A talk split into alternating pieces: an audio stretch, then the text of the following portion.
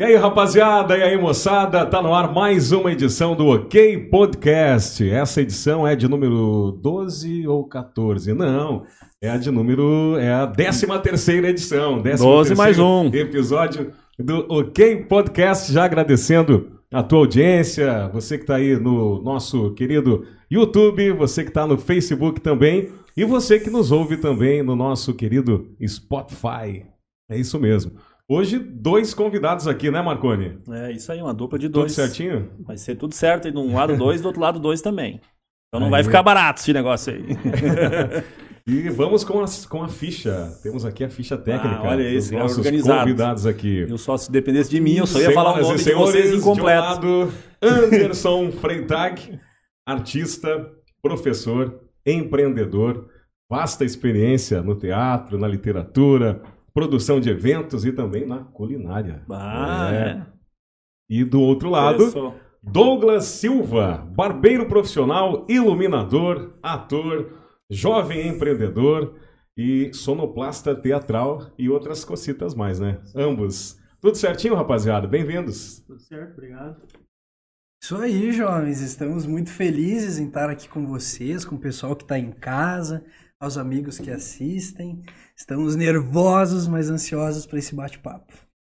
A gente agradece. Lado de cada minha parte, então, uma mistura de nada com coisa nenhuma. Né? Os caras ali, entendeu? É, e os caras cheios de um currículo ali, cara. Até nem fala nosso aí, ô Alex. É, vamos falar. Deixa gente... diz aí que nós estamos ajudando eles em alguma coisa. Assistente. É, é isso aí, né? Porque não bato, viu ali os caras com um monte de coisa ali. Os caras preenchem uma folha, nós é nada, com eu, pelo menos, né? É, cada um fala por si aqui. Eu, quando faço o currículo, tenho que fazer as letras grandes assim, é. para ocupar, ocupar o espaço. Bom, a gente agradece, eh, rapaziada, a presença de vocês aqui. Obrigado por terem aceito o nosso convite. Teremos aí grandes minutos, horas de, de bate-papo especial aí. Com certeza a gente vai, vai bater um papo bem bacana. Né, Marconi? É isso aí. A ideia é nós estar conversando aqui sobre os assuntos mais variados, sem uma pauta definida, ah, vamos falar isso, isso isso, entendeu? Junto, queremos entregar na casa das pessoas um conteúdo de qualidade, legal, que vocês possam estar conversando e tal, sem muito nhanhanhé. Esqueçam as câmeras, né? Esqueçam que tem gente nos olhando lá fora. E como se nós estivéssemos sentado lá na barbearia do Douglas, conversando, entendeu? Né? Com responsabilidade, é claro, né? Mas um bate-papo, assim, sem né? muitas delongas, né? Mas tentando entregar um conteúdo legal dentro das, né? para as pessoas assistir, para as pessoas indicar, para as pessoas quererem se inspirar, que as pessoas querem se motivar dentro do, do nosso bate-papo aí. Então, muito obrigado por ter aceito o convite, né? Não vai ter casca de banana ou vai, Alex? é, às vezes tem, às vezes não. É, às vezes tem, às vezes é sem querer até, entendeu? Eu vou de ah, não devia ter feito, né? Mas tá tudo certo. E aí, quem vai começar aí? Alguém tem que se apresentar, né? Ele fez um currículo ali formal, mas. Vamos né? fazer para ou ímpar, né? É. Meu Deus do céu! Ai, jovens, olha só, como dizer quem nós somos, né? Isso. Eu acho que não tem muita definição, uh, mas eu gosto de me apresentar genuinamente assim como criador. Eu sou uma pessoa muito criativa, por onde eu passo, fico tendo grandes ideias.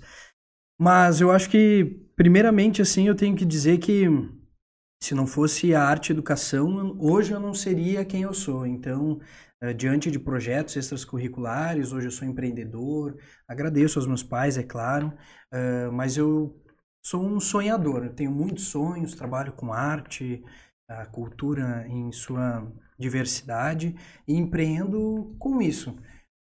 É um sonho fazer isso e não é fácil. A gente sabe que no nosso país não é fácil. O Douglas também trabalha comigo e com vários colegas e eu posso dizer assim que hoje que eu sou um sonhador e assim um guerreiro.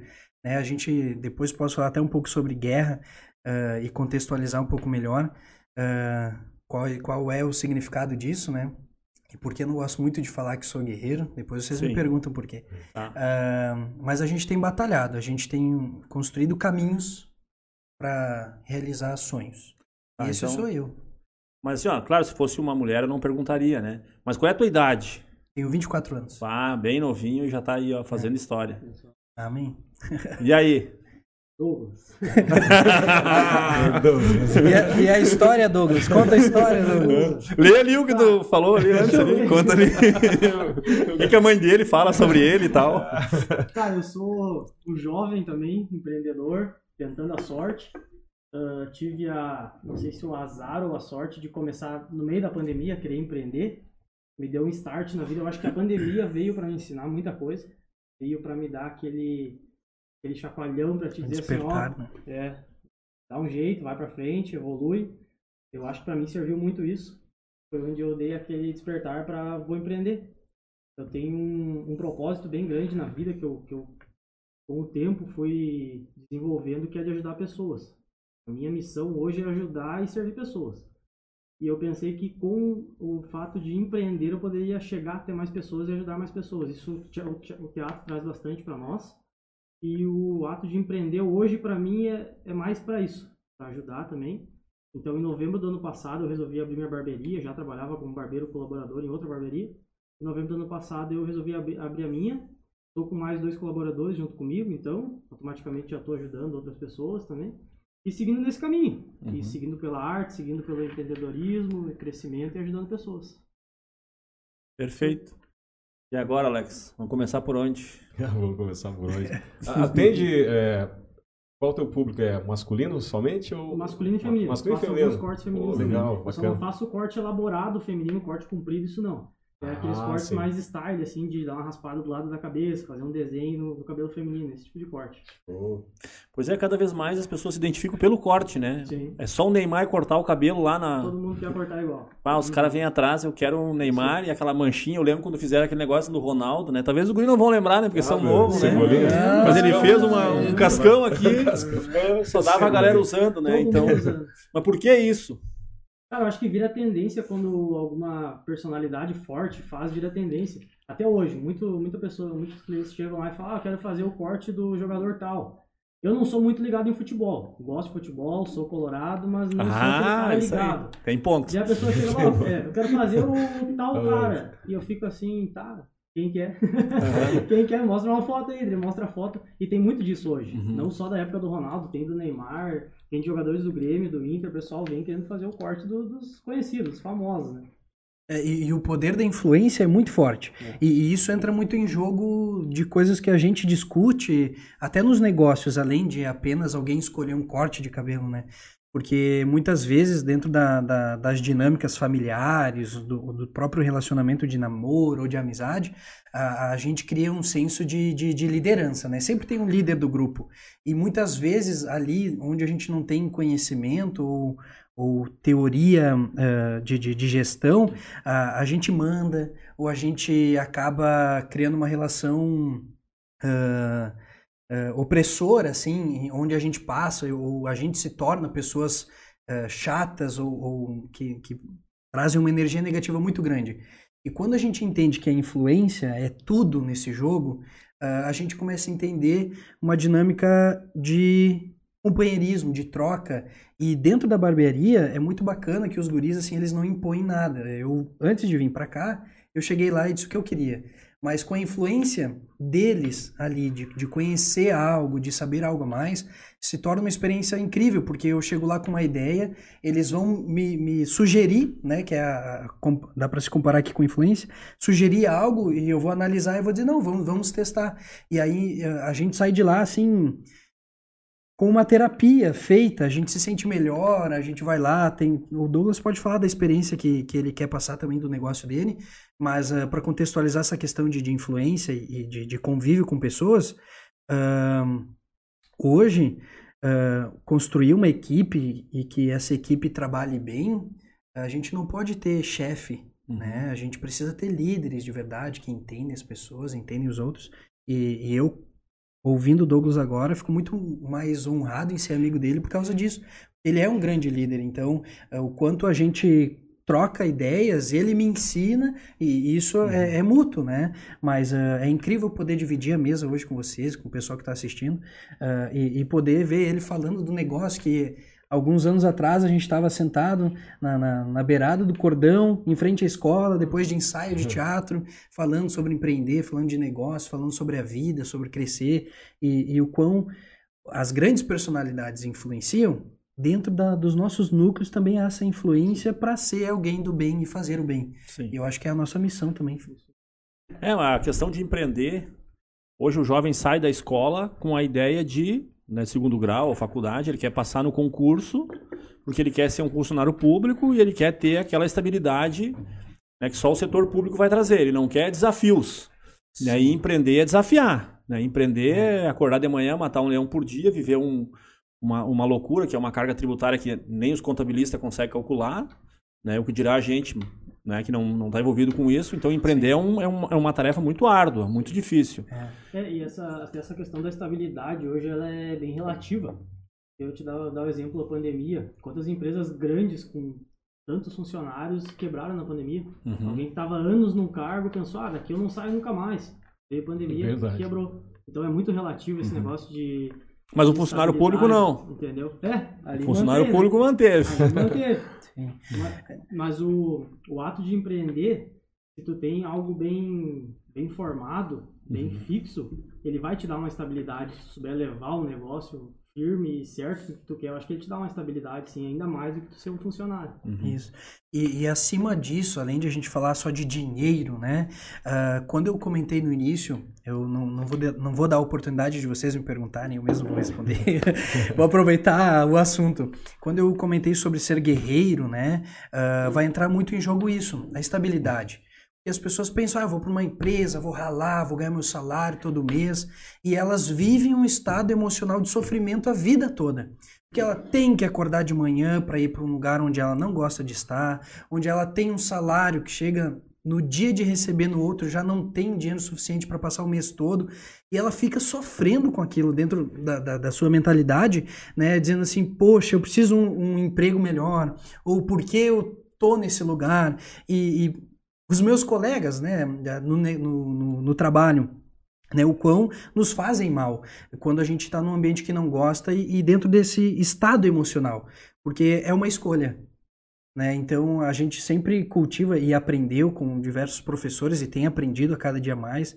Um dos nossos mentores é o Wendel Carvalho, que estourou agora na pandemia na, na internet, e ele fala muito sobre isso, sobre um belo estado emocional é, que é viver com a base do seu sonho, porque alguém pode sonhar em ser um, um, um, profissional de esteira dentro de uma empresa e ele ser feliz naquele uh, emprego, né? Porque aquele é o objetivo dele. Mas quantas pessoas estão em sofrência, uhum. sonhando com outras coisas, mas não sabem como atingir esse belo Aquilo ali pode emocional. ser o caminho.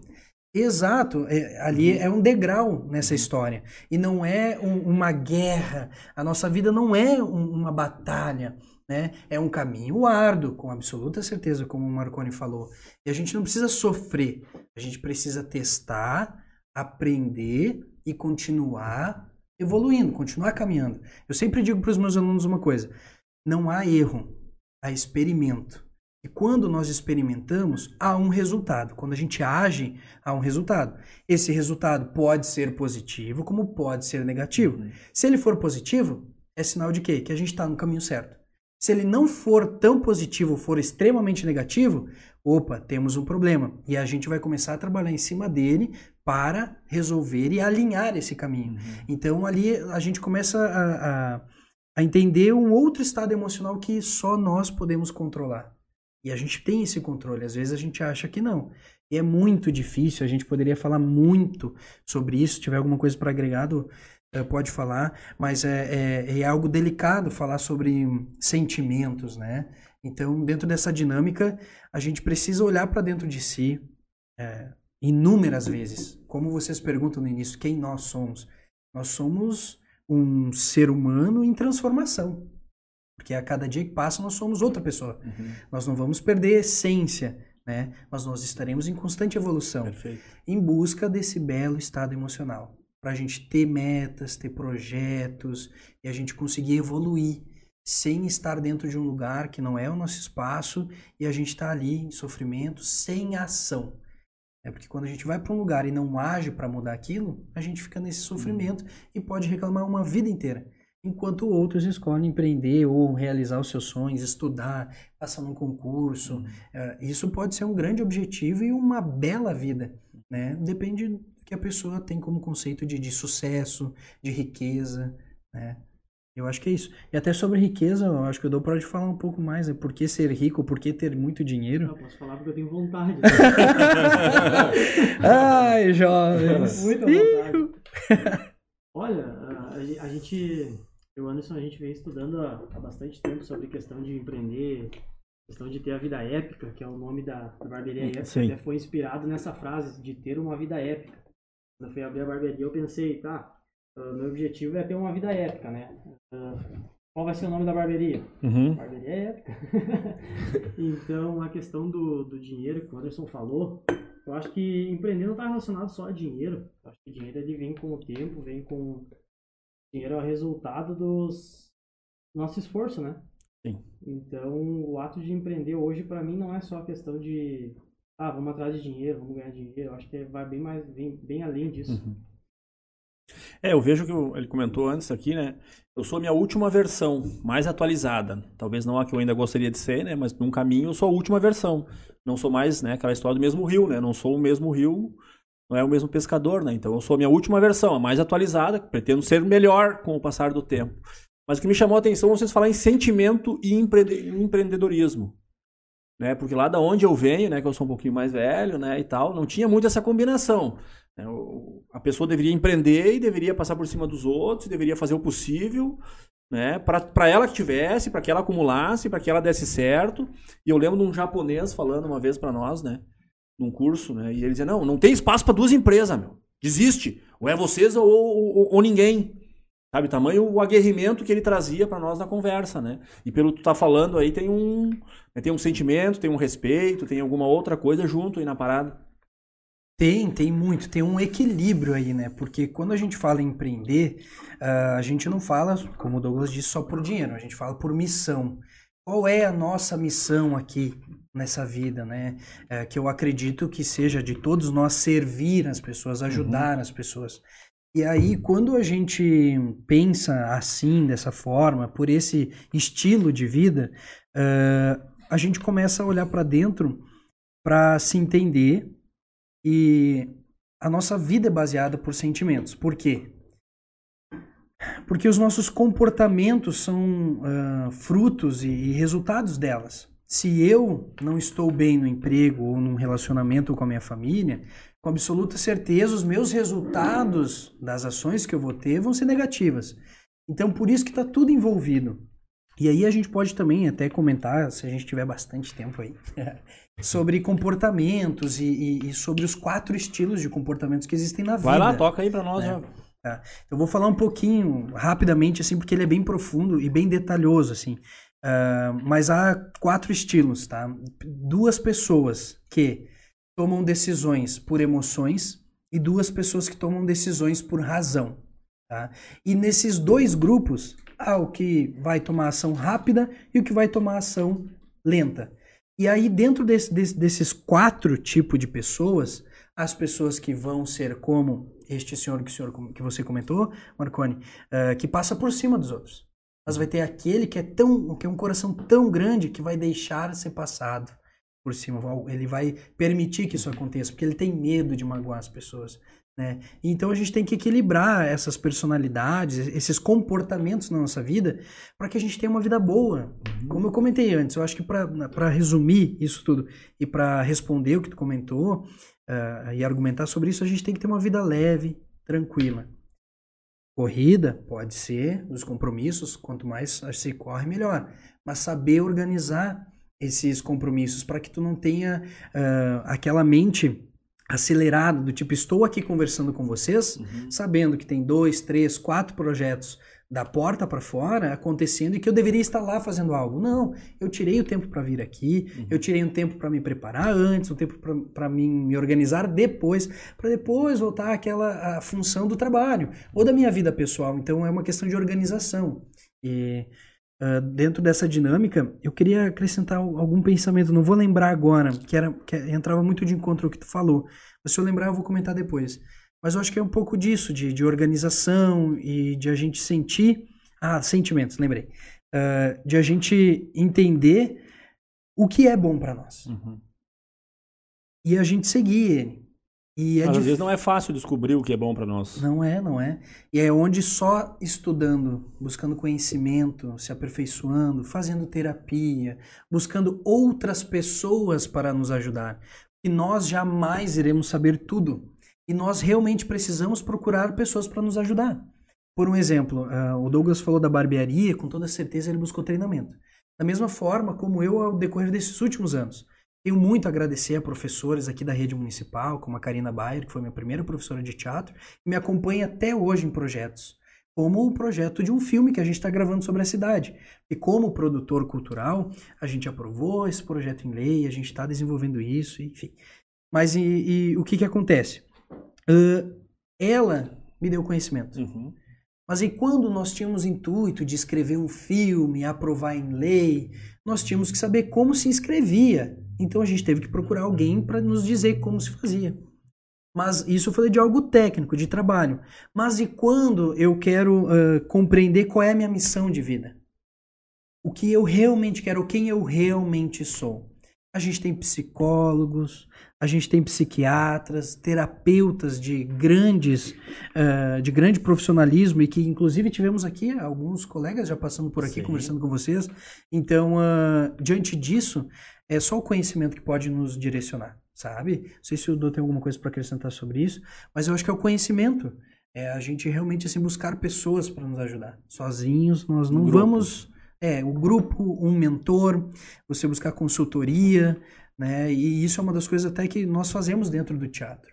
Assessoria e, e, e trabalho de comunicação, pessoas que querem só se comunicar com a família melhor, pessoas que querem se comunicar com clientes, pessoas que querem se comunicar com os colegas, né? Porque tudo passa por sentimentos.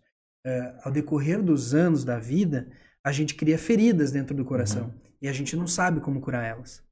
E é só o autoconhecimento que vai ajudar. É só nós mesmos que seremos capazes de fazer isso. E às vezes a gente não quer, por isso que é difícil. E a gente só vai conseguir ter uma vida melhor ou conquistar algumas coisas se nós quisermos. E como fazer querer? Essa é uma questão, né? Quem me diz assim, isso é muito mais que a máscara, né? Isso aí, é. tem que saber é. como fazer querer. É. Tem que buscar ajuda. Sozinho a gente não vai conseguir, porque quando a gente não quer, a gente pode criar discursos, esses discursos bonitos que a gente tem aqui, se aprofundar em entrevista falando que a nossa vida é maravilhosa, que nós temos um belo estado emocional. A gente não vive 100% da vida assim, nem no dia. Uhum. As pessoas olham para nós, nossa, vocês produzem o dia inteiro. Não, a gente procrastina também.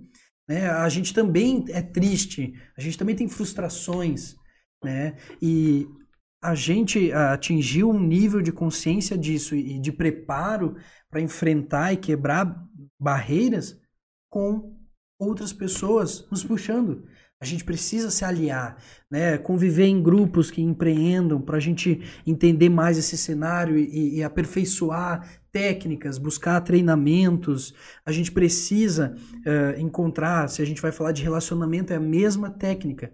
A gente precisa, ah, eu não quero mais ser solteiro, eu quero namorar e casar comece a se relacionar com pessoas assim, que estão namorando, ou que são casadas. Tu vai começar a entender melhor isso e tu vai se aperfeiçoando e tu vai sendo carregado, né? O, o Wendel sempre diz aquela frase das, das aves. Uh, aves da plumagem vão juntas. Aves da mesma plumagem voam juntas. Então a gente não vai conseguir colocar papagaio com urubu, com águia voando junto, porque eles são de outras plumagens. Uhum. Então é mais ou menos isso. Esse é um bom passo. Acho que dá pra gente indicar um primeiro passo. Busque pessoas que tu acha que são como você quer ser e se aproxime. E ali tu vai ter uma experiência. E tu vai testando. A vida é feita de experiências e testes. Vai chegar um momento que o resultado não foi bacana, é só mudar o trajeto. E às vezes a gente uh, tem um sonho, né, muito grande, e a gente está aqui embaixo e a gente quer programar ou visar um caminho em linha reta, mas não é assim. Ele é é curvilíneo, ele é torto, porque a gente vai ajustando as coisas.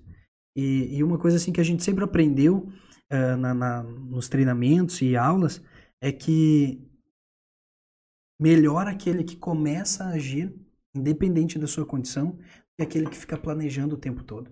E dentro dos comportamentos que eu comentei, também tem isso. São quatro tipos de comportamentos do ser humano: aqueles que planejam muito e não agem, uhum. aqueles que planejam um pouco e demoram para agir, mas agem, e os outros, um que passa por cima de todo mundo. Pegou a tarefa, pegou, foi e fez.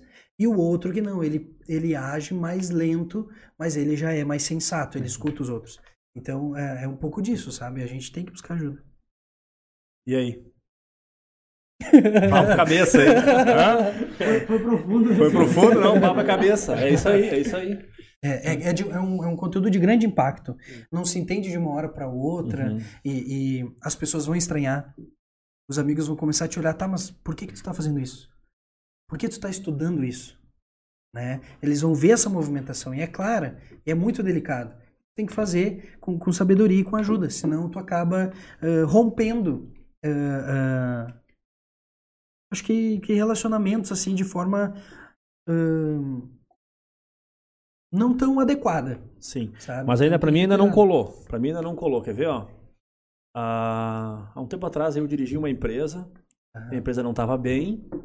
E aí fui falar com, com um terapeuta, assim, com um, um médico amigo meu, acho que não está assistindo. E daí ele, ele me comentou assim, né? Tá, mas tu não sabe que tem que passar por cima dessas coisas? É, eu, com o meu sentimento, bah, não posso fazer errado, porque tem pessoas envolvidas, as pessoas dependem disso, elas levam comida para casa desse negócio, não posso fazer qualquer. Não, meu, fecha e, e retém o que tu tem. E eu achei aquilo muito errado. Entende? Sim. Sem escrúpulo nenhum, vamos dizer assim, Sim. né? E eu, pra mim, a coisa tem que ser certa. Sim. É, é uma percepção e um ponto de vista dele né? Eu acredito assim que não tem muita explicação, porque cada um de nós aqui, diante de uma situação, vai ter um, uma forma de avaliar e de ver, uhum. né? Talvez eu e o Douglas um pouco mais parecido, mas eu e o Douglas discordamos em muitas coisas. Nós temos ideias muito diferentes, os nossos negócios são diferentes. Né? Ele investiu muito mais nessa questão de beleza, de cuidado e dessa experiência incrível que ele fornece para nós, porque eu sou cliente dele. Uhum. Da mesma forma como a família dele também é cliente minha, uhum. né? E onde a gente trabalha com arte, educação, com as crianças, sobrinho afilhado, né? Uhum. Isso, sobrinho afilhado participou de oficinas conosco no início do ano, onde a gente tinha um tempo também mais agradável para fazer uh, os cursos, enfim. Uh, então eu, eu acredito que é isso. A gente não pode condenar ele, é a experiência dele e o conhecimento dele. Sim. Não vai ter errado. Vão ter experiências e resultados diferentes Perfeito. dessa, dessa reação, dessa atitude que for tomada. Certo. E a... Vai lá? Vai lá, vai lá. Não, a questão. A, Neto falou algumas vezes em empreendedorismo e alguma vez em, em, em teatro. Qual Sim. é o papel de teatro nisso? Como é que é essa história de teatro na vida de vocês? O que, que o teatro faz? O que que... Eu, eu acho que o, o teatro foi onde tudo começou, né? É o simples fato de a gente estar aqui conversando com vocês hoje, de ter a facilidade de poder falar, eu acho que isso tudo vem, vem do, do teatro. teatro. É. Muita gente me pergunta às vezes, ah, como é que tu tem tanta facilidade em conversar com o público? Por exemplo, eu tenho minha cadeira de barbeiro bem no centro da barbearia. Quem entra vai ver minha cadeira lá no meio. E às vezes algum cliente me fala que tá com vergonha de conversar ali porque tem mais gente do lado, uhum. né? E eu digo, cara, é teatro? Teatro. Às vezes eu gravo meus videozinhos nos stories ali. Sim, eu já pessoal, vi. O pessoal hoje. me pergunta, oh, como é que tem tanta facilidade de falar nos stories? Teatro, desenvoltura, teatro trabalha isso. Então eu acho que o teatro foi o ponto inicial, o pontapé inicial para nós dois. O Anderson resolveu seguir na carreira do teatro como professor de teatro, uh, ligou o empreendedorismo com isso. E eu hoje não liguei o empreendedorismo tanto no teatro, mas o teatro me auxilia muito hoje, muito. Hoje o ato de eu poder chegar e sentar com qualquer pessoa, conversar qualquer assunto, foi o teatro que me ajudou e me auxiliou lá no início. É. E, e, nesse início que a gente diz é início mesmo. Nós tínhamos o que? 10, 11, 12 anos, né? Mas anos tu tinha 13, é, eu fui com 10, 2007. É, é até engraçado porque o meu o fato de eu ter entrado pro teatro foi porque eu era um péssimo aluno. Eu sempre fui um péssimo aluno. Até se tiver alguma professora minha aqui. desculpa, desculpa. É, eu era daqueles Eu mando o link só depois que passou o programa. Eu era daqueles alunos que a professora olhava pra mim dizia que não vai ser ninguém na vida. Oh, Já ouvi isso. E foi nesse momento, nesse ano que eu ouvi isso que alguma professora, que eu não lembro quem agora, falou pra mim, Doce, tu tem que fazer teatro. Daí eu falei, por quê? Artista. Não, precisa fazer teatro? Tu precisa se desenvolver, não sei o que e tal. E me lançaram pra, pra sala de teatro. Eu não entendi o porquê. Depois eu entendi que o teatro era mais ou menos uma, uma forma de puxar o aluno para tentar melhorar ele. Depois, com o tempo, eu fui entender isso, que eles me lançaram para lá para ver se me recuperava. E, cara, funcionou muito. Eu entrei pro teatro, começou a melhorar as notas, comecei a me concentrar mais, comecei a ter um objetivo na escola e dali pra frente fluiu. Então o teatro me ajudou demais nesse uhum. início. No início que eu tava começando a me perder, indo para um caminho errado, o uhum. teatro, ó, vem pra cá que esse é o caminho certo. É. Vem cá que aqui que é o caminho. E ali em diante eu comecei a alinhar e seguir. É. Eu acho que isso é muito legal que o Anderson passa isso hoje no teatro. Ele aprendeu isso dessa forma e ele também passa isso para frente. É. O teatro é uma ferramenta de transformação. Ele serve para desenvolver, além de, de uh, qualidades de comunicação, o próprio empreendedorismo, mas responsabilidade, compromisso, porque diante da dinâmica que foi construída dentro daquele projeto extracurricular, dentro da escola Doutor Décio, no nosso município, lá no bairro São Luís, de onde a gente vem. Eu ainda estou instalado lá, o Douglas que nos abandonou, Douglas. uh, uh, foi criado um, um, enigma assim fantástico entre a direção das esco da escola, que passou pela Cláudia, nossa secretária atual de cultura hoje, que aprovou o início de cultura não, de educação, perdão, uh, que aprovou o início do projeto Criarte. Depois veio a Marlise, que, a Eve, que potencializou o projeto, né? Uh, liberou verbas, e a gente agradece muito Diri Marlise, que já está aposentada, mas que continua, uhum. continua auxiliando a cultura e a educação sempre quando possível.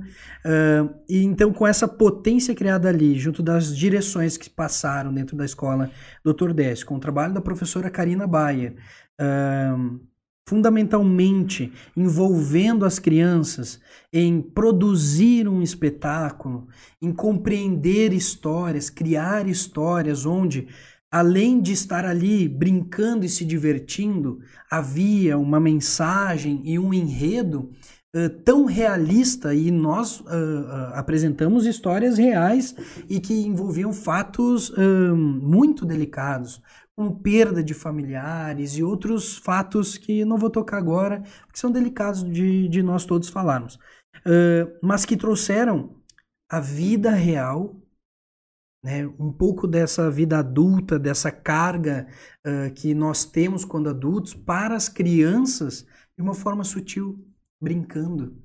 Cada, uh, tinha grupos de alunos responsáveis por organizações, tinha uh, setores, a gente pode falar como gestão, tinham setores dentro daquele grupo, tinham líderes, tinham, uh, uh, tinha os três níveis da administração, né? operacional, tinha estratégico, né? E a grande liderança. Então, diante dessa dinâmica ali, a gente pôde se formar como ser humano. E essa é uma grande formação. O teatro serve para transformar as pessoas. E hoje a, a, minha missão como professor de teatro é essa: transformar a visão da criança que está no mundo tecnológico, extremamente conectado e, e sentindo prazeres uh, uh, imediatos de que a vida é muito diferente da internet, onde para a gente realmente ter um prazer de conquistar algo ou de atingir um sonho leva mais tempo e é um pouco mais difícil, mas não é impossível. E na internet é tudo muito fácil, muito possível, é incrível. E as crianças nascem conectadas a isso. E o teatro coloca o pé no chão, entrega ali uh, olhos para dentro de cada aluno. Eles começam a se olhar. E eu dou uma experiência que aconteceu neste sábado. Uh, tem uma turma que eu carrego desde a escola do Décio, com o encerramento, enfim, das aulas por causa da pandemia. O meu trabalho voluntário que eu fazia dentro da escola encerrou. E aí veio o tão sonhado projeto de uma escola de teatro em Sapiranga, né? de um espaço cultural. Foi se moldando e está se transformando a cada dia. Uh, e dentro dessa escola eu disse assim, poxa, eu vou criar um espaço novo, depois dessa vivência toda dentro do, do grupo de teatro escolar, onde eu fui aluno de 2007 a 2011, e depois assumi em 2017 a coordenação do projeto, quando a professora Karina foi convidada a integrar a equipe da Secretaria de Educação de forma voluntária, que é, é uma das nossas missões também prestar esse tipo de serviço, uhum. né? Porque a sociedade precisa e, e, quem tem condições ou quem tem voz deve usar esse papel, né? Usar esse poder. Uh, quando eu cheguei ali, eu carreguei muitas histórias, auxiliei muitas pessoas e eu disse assim, uau, essa realmente é a minha missão. E agora, quando abri o meu negócio, onde tem muita despesa, eu olhei para trás e olhei as turmas que eu tinha deixado para trás. uma das escolas fechadas. Não foi minha escolha, não foi uma alternativa que eu podia escolher, não era, um, ah, deixo eles, não deixo, continuo, né? Foi imposta. Então eu olhei para eles e disse assim, não, vou chamar os pais, vou dizer que a gente está em um projeto privado, não é público, mas que o meu trabalho continua. E eu trago eles para dentro do teatro, e esse sábado que passou, que foi o que eu queria comentar, uh, eu recebi uma mensagem de uma mãe, cobrando alguns comportamentos mais exemplares do filho. Né? Ela relatando que ele não estava tão bem em casa, na escola também não. E eu já não estou mais dentro da escola, onde nós tínhamos esse papel de a gente também uh, orientar a como se encaixar dentro das matérias, porque a nossa educação também é delicada.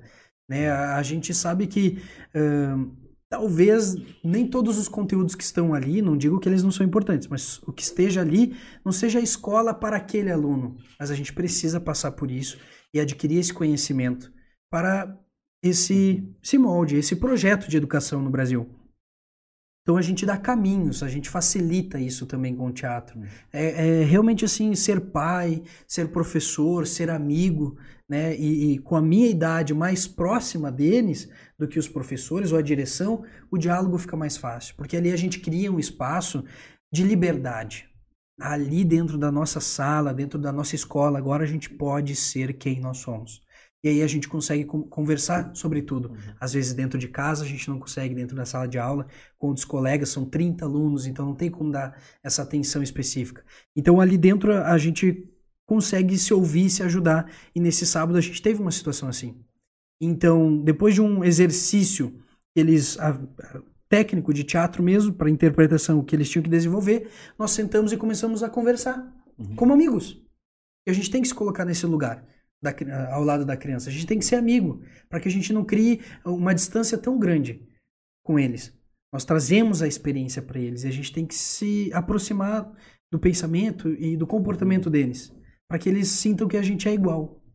E, e esse é o, o, papel do teatro também, a igualdade, né? Independente de quem está pagando, de quem não está pagando, de quem vem de um bairro, né?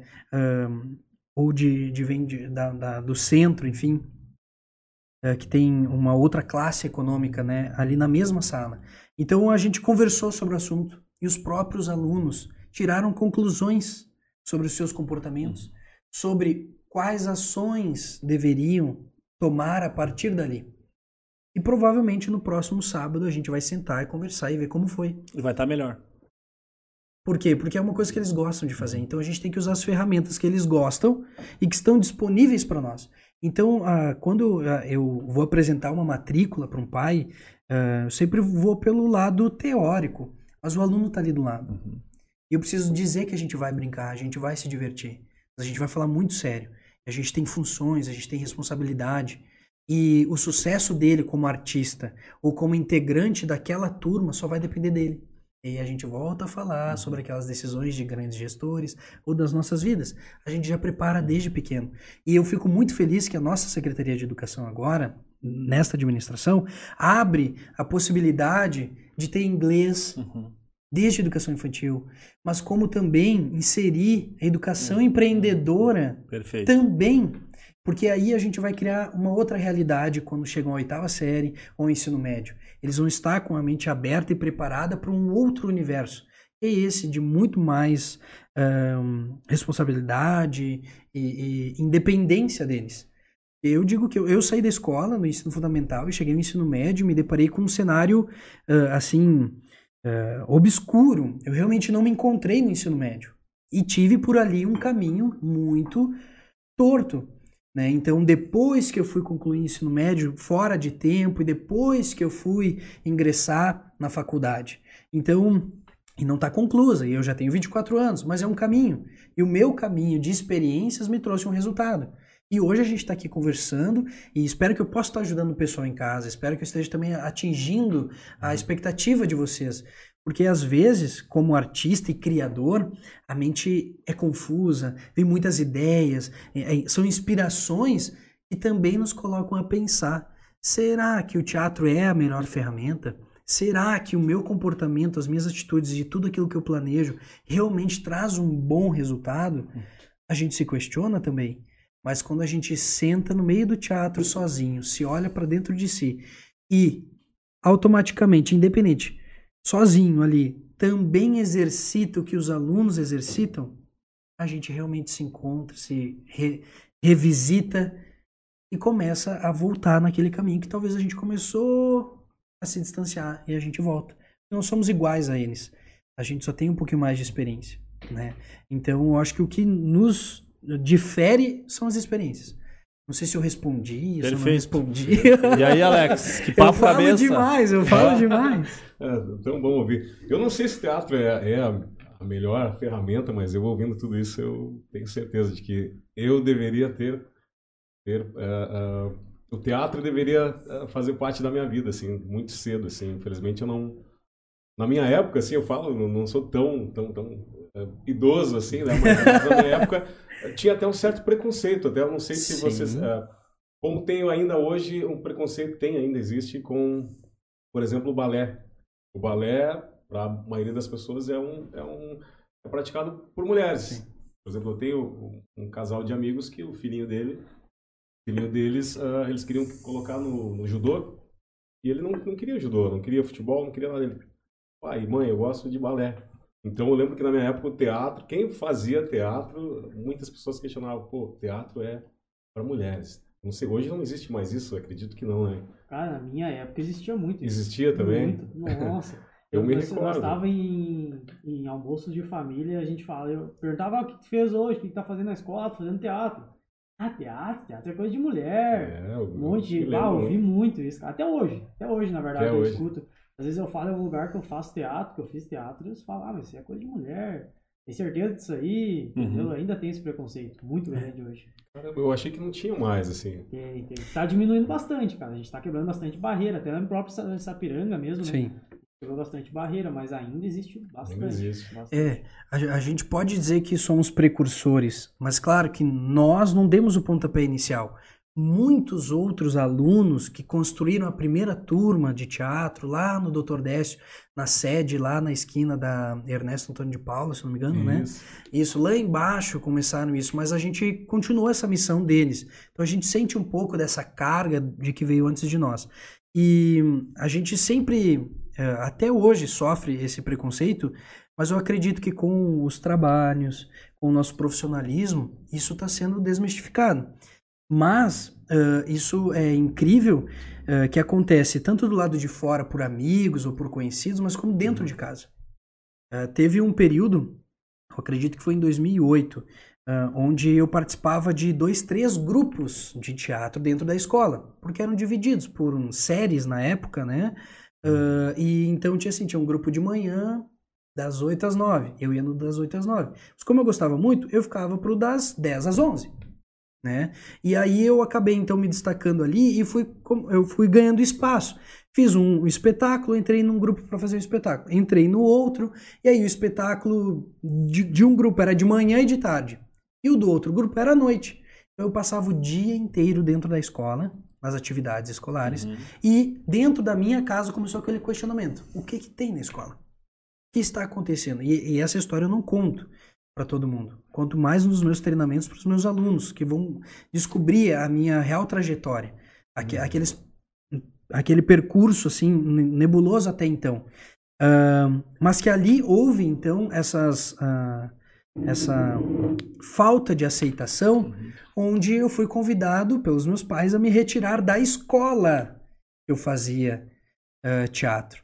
Então eu mudei de escola, só que na outra escola a mesma professora também tinha um grupo de teatro. Sim. Então eu levei ali seis meses com a barreira né, dos meus pais, sem fazer teatro. Mas no outro ano, no ano seguinte, fui lá e comecei a fazer teatro de novo. E muitos episódios que uh, são muito delicados e que construíram a pessoa também responsável e, e cuidadosa com os sentimentos dos meus alunos uh, aconteceram ali atrás, né? Eu não culpo os meus pais.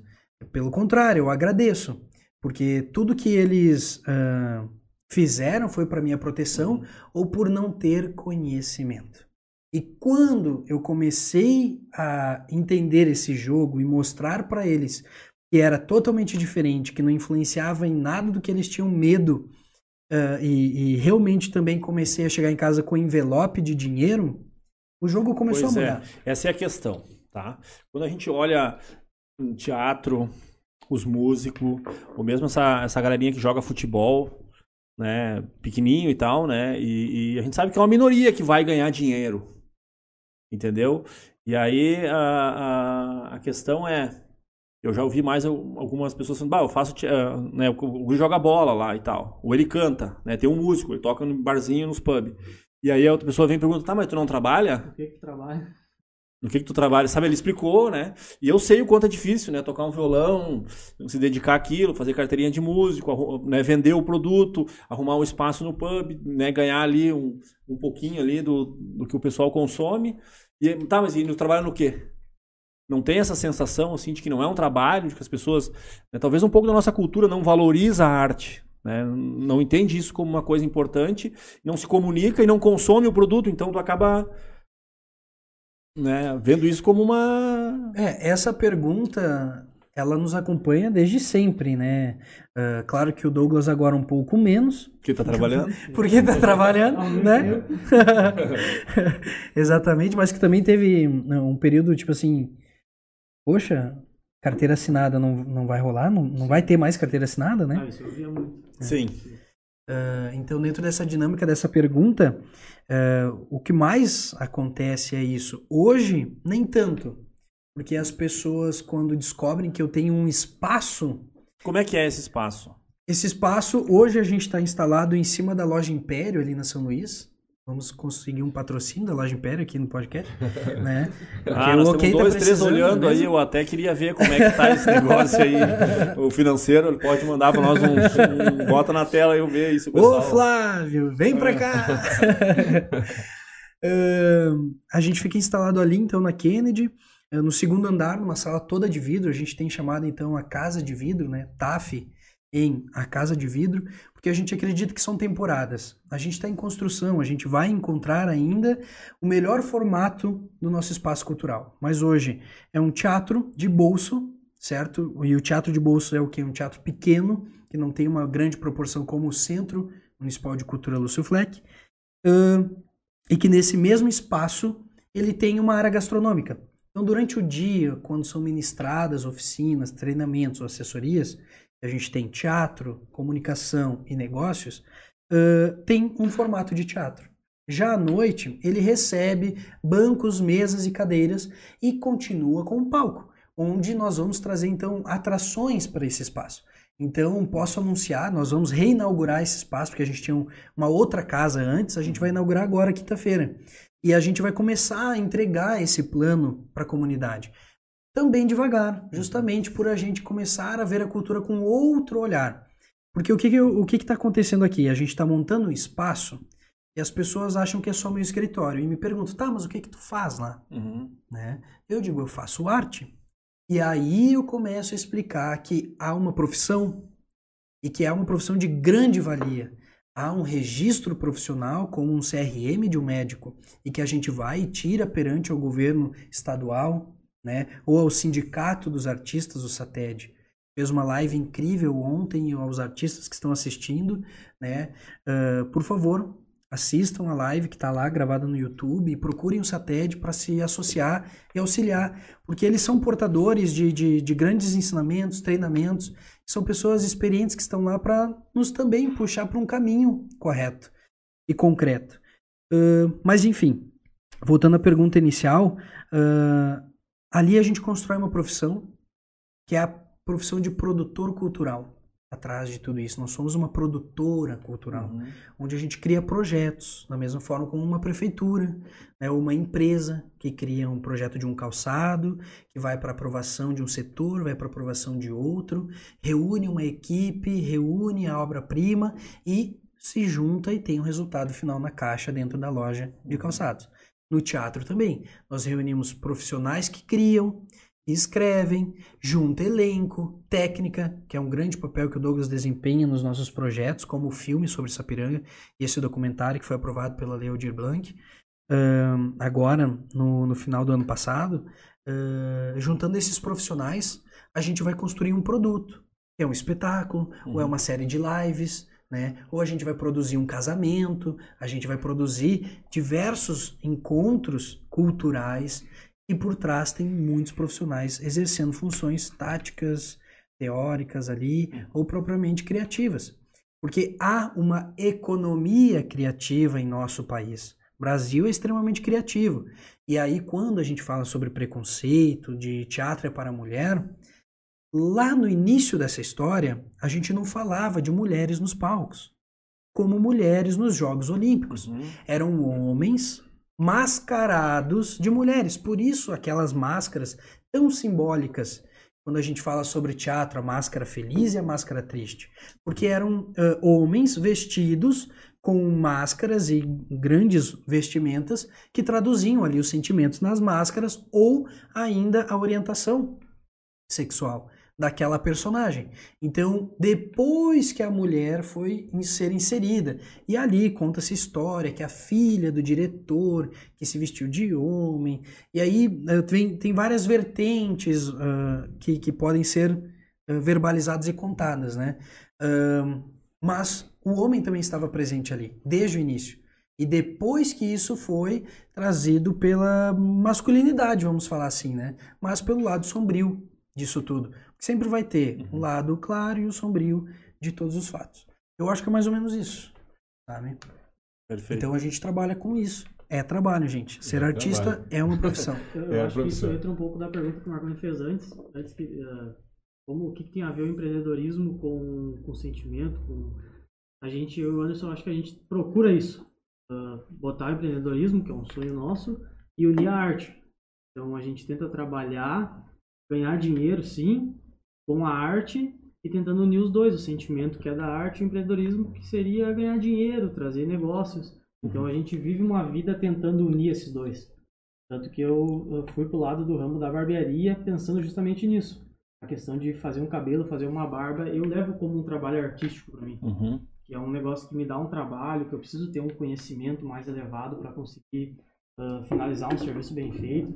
Então, são coisas que a gente vai unindo aos poucos, trazendo a arte para dentro do serviço, trazendo o empreendedorismo para dentro da arte.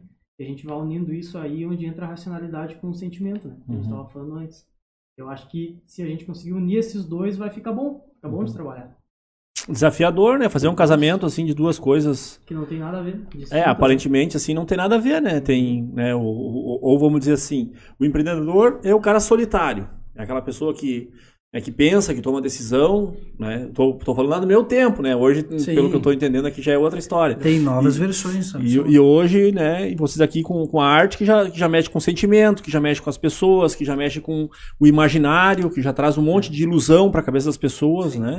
E eu gostava muito, eu levava alguns pacientes que eu tinha, e eles tinham esquizofrenia, depressão, né, síndrome de Down, diversas, e levar eles para ver a arte, eles se fascinam é, eles, eles se dão o direito de uma coisa que eu não tenho, assim, eu olho, bah, uh, é um boneco. Não, mas é um homem que está ali. Eu, primeira coisa que o meu Sim. pensamento racional diz, é, é um homem. Não, é, um, né, é, um, é uma bruxa. Se encantam. Entendeu? Então a arte, ela comunica a alma.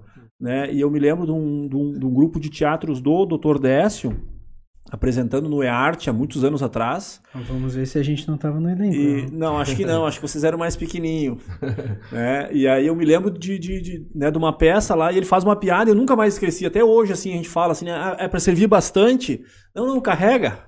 E aí, aquilo, sabe, uma frase né, carrega, e eu nunca mais esqueci daquilo. Porque talvez foi a primeira vez que me levaram para o teatro para assistir uma peça. Entendeu? A gente ia no cinema para uh, ah, olhar para a tela e consumir aquele produto pronto. É, enquanto no teatro tem a emoção, tem o sentimento, tem aquela parada que ele dá que a gente não sabe se ele está perdido, se o artista está. O que, que ele está fazendo ali, qual é que é a ideia dele. Ele está nos deixando desconfortável.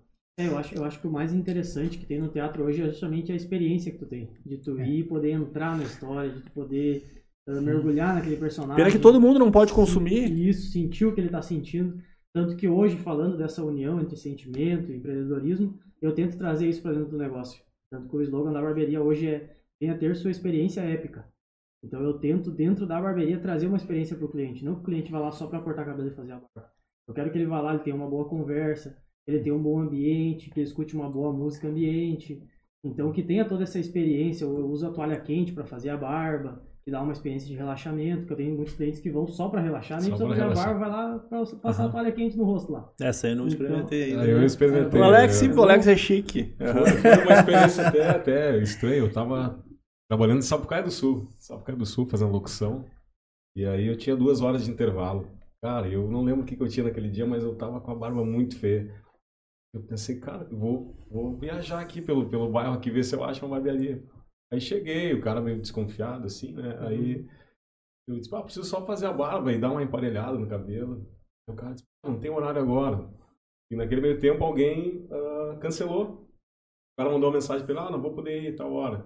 E aí abriu aquela brecha para fazer a barba. Uhum. Aí ele disse, ah, então tá, vamos começar pela barba.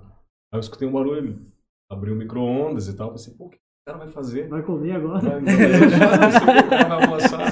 Aí esse lance da, da, da toalha, assim, Isso. tapou todo o rosto, assim. Eu fiquei de início fiquei um pouco desconfortável. Não, não, Sim, não é acostumado. Eu não era acostumado, ele deveria ter avisado, avisado ó, vou fazer um procedimento assim e tal. É, eu quando eu vou fazer o um procedimento da toalha quente em cliente novo, eu pergunto. Mas foi bem, bem uhum. bacana aquela é experiência, bem, bem relaxante eu, eu mesmo. eu quase dormi assim. Isso, eu sempre pergunto se já fez, a, já teve a experiência da, da, da toalha quente, da, fazendo a navalha.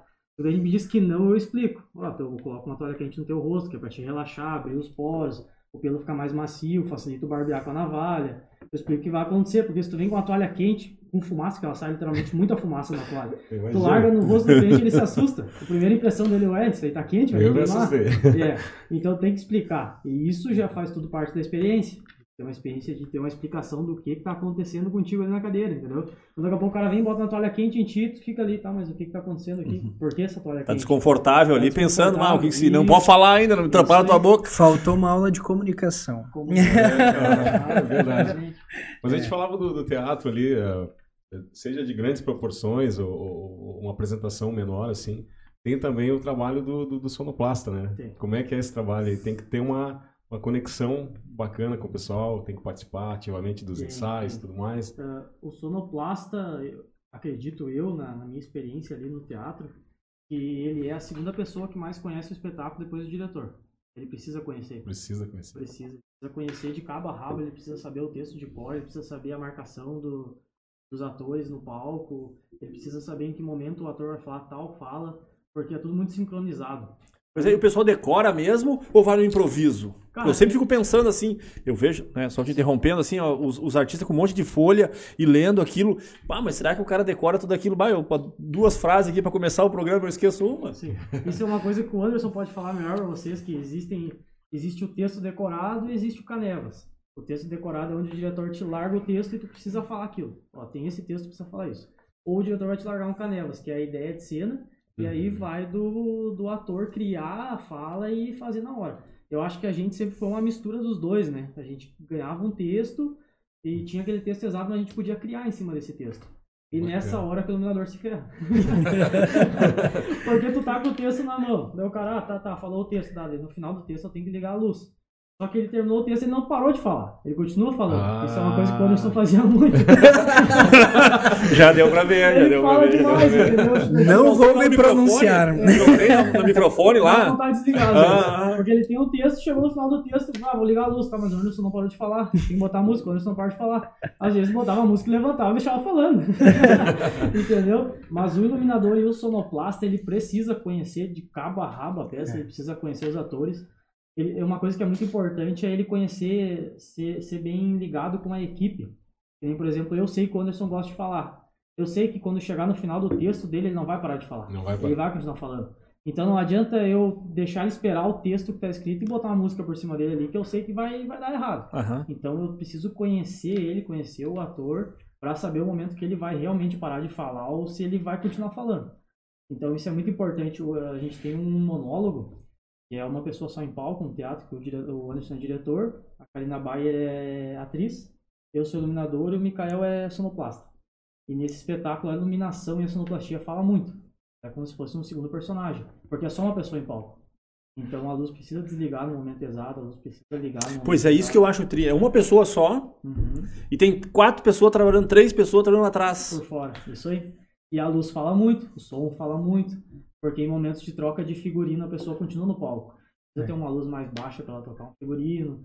Precisa ter um auxílio, porque se largar só a pessoa numa luz branca, não, não dá um espetáculo uhum, legal, uhum. entendeu? Então, Isso tudo é feito aqui em Sapiranga, Alex. Tudo aqui em Sapiranga. Vai dizer que tu não sabia? Eu sabia, eu não sabia, mas é, é tudo aqui. Tudo aqui.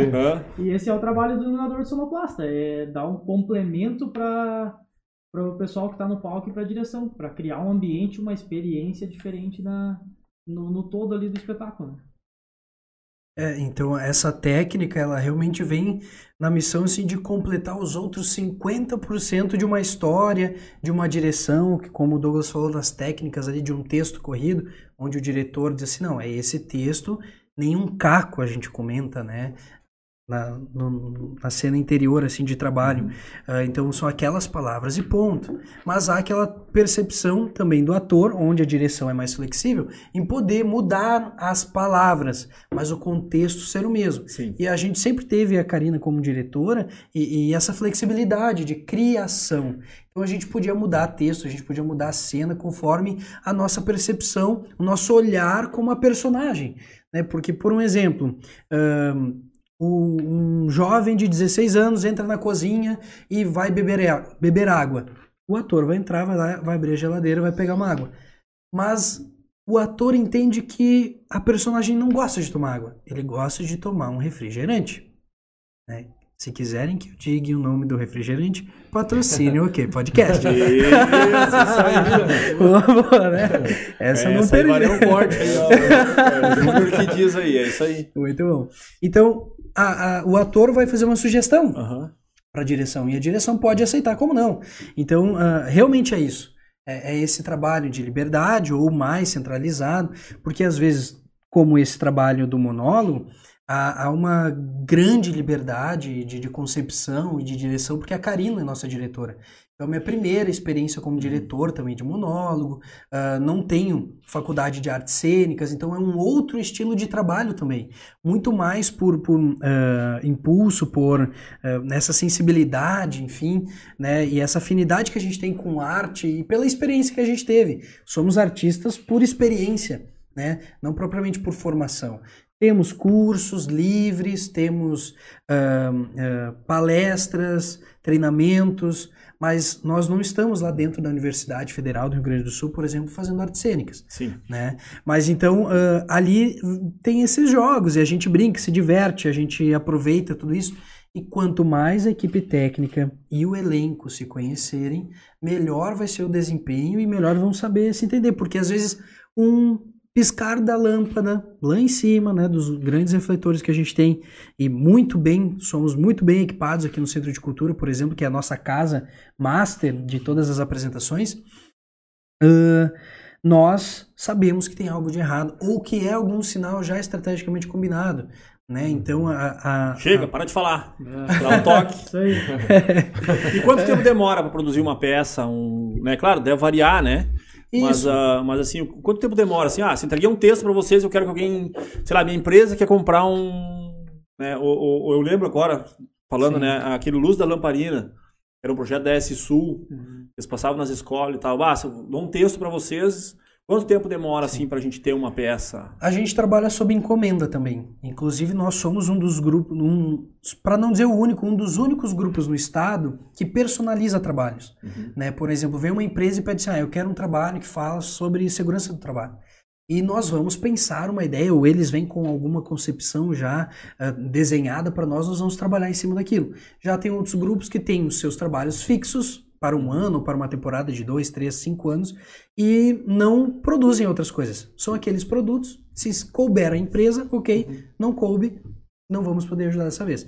Então a gente trabalha com isso. E por um exemplo, uh, algumas produções que ligam aqui ao nosso município, uh, que eu posso dar como exemplo de quanto tempo, nós já fizemos Semana da Criança, Semana da Deficiência, né? nós fizemos também Noites do E-Arte, fizemos protocolos, cerimônia, enfim, e nos apresentamos com espetáculos né, nesses momentos. Uh, mas nós fizemos as coreografias e, e, toda a organização da escolha das soberanas das últimas duas duas nós nos apresentando no palco, mas a primeira lá foi só um treinamento físico e, e, de, te, e de teatro, né? Então nas últimas duas escolhas nós estávamos envolvidos diretamente em coreografar, conceber um espetáculo, figurino, maquiagem e treinar com ela durante dois, dois, três meses, eu acho, né? Dois meses, né? O primeiro mês elas chegam, faz parte de toda aquela parte teórica, né? Ah, de, de conhecimento da história e de preparação, de, de postura, comportamento. Depois a gente vem com a parte artística, né, nos outros dois meses. Então, ali dentro dessa dinâmica, a gente trabalhou um grande espetáculo em dois meses. Né? Mas pode ser em menos tempo, como também mais.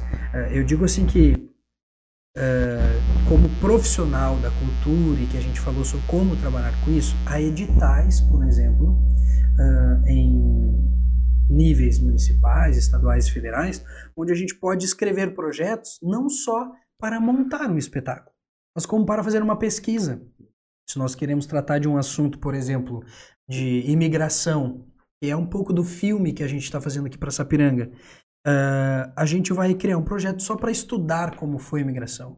E ali a gente vai se aprofundar em costumes, caminho que executaram, vestes, alimentação, nós vamos ter ali um plano base para uma concepção histórica e artística no futuro. Né? Então depende muito do processo que foi escolhido. Se é comercial, se é de pesquisa, né? Então assim há uma vasta uh, lista que eu poderia citar aqui de, de, períodos e experiências que a gente tem. Mas uh, geralmente a gente tem levado aí, eu acho que dá para se dizer uns seis meses para fazer um trabalho de de, de, de, qualidade que a gente possa já comercializar e o elenco esteja afinado, que todas as alterações sejam feitas. Um, figurino desenhado, né, a concepção dele, costurado, entregue, a gente fez testes, maquiagem, o mesmo processo, iluminação, o mesmo processo. Dá trabalho. Muito trabalho. É trabalho. é trabalho. Tá, e como é que é essa história do filme aí da nossa grande Sapiranga, né? Você pediu que Sapiranga é um. É, o Rio Grande do Sul é um ponto de terra em volta de Sapiranga, né? Nossa grande. Fala pra nós aí como é que é. Exatamente, jovem. Bah, esse filme, assim, foi, foi um, um divisor, assim, dentro da pandemia. Porque até então a gente tinha todos os projetos interrompidos, oficinas em outros municípios, espetáculo, um processo de construção, né? tantos sonhos e, e, uma prospecção tão grande de eventos e acontecimentos e nós estávamos escrevendo lá no dia 31 de dezembro de 2019, correto? De que 2020 seria o melhor ano das nossas vidas profissionais. Né? Nós iríamos ter muitas experiências. No entanto, veio a pandemia, tudo interrompido, até que então foi criado a lei federal Aldir Blanc para conceder auxílio aos produtores culturais né, e artistas.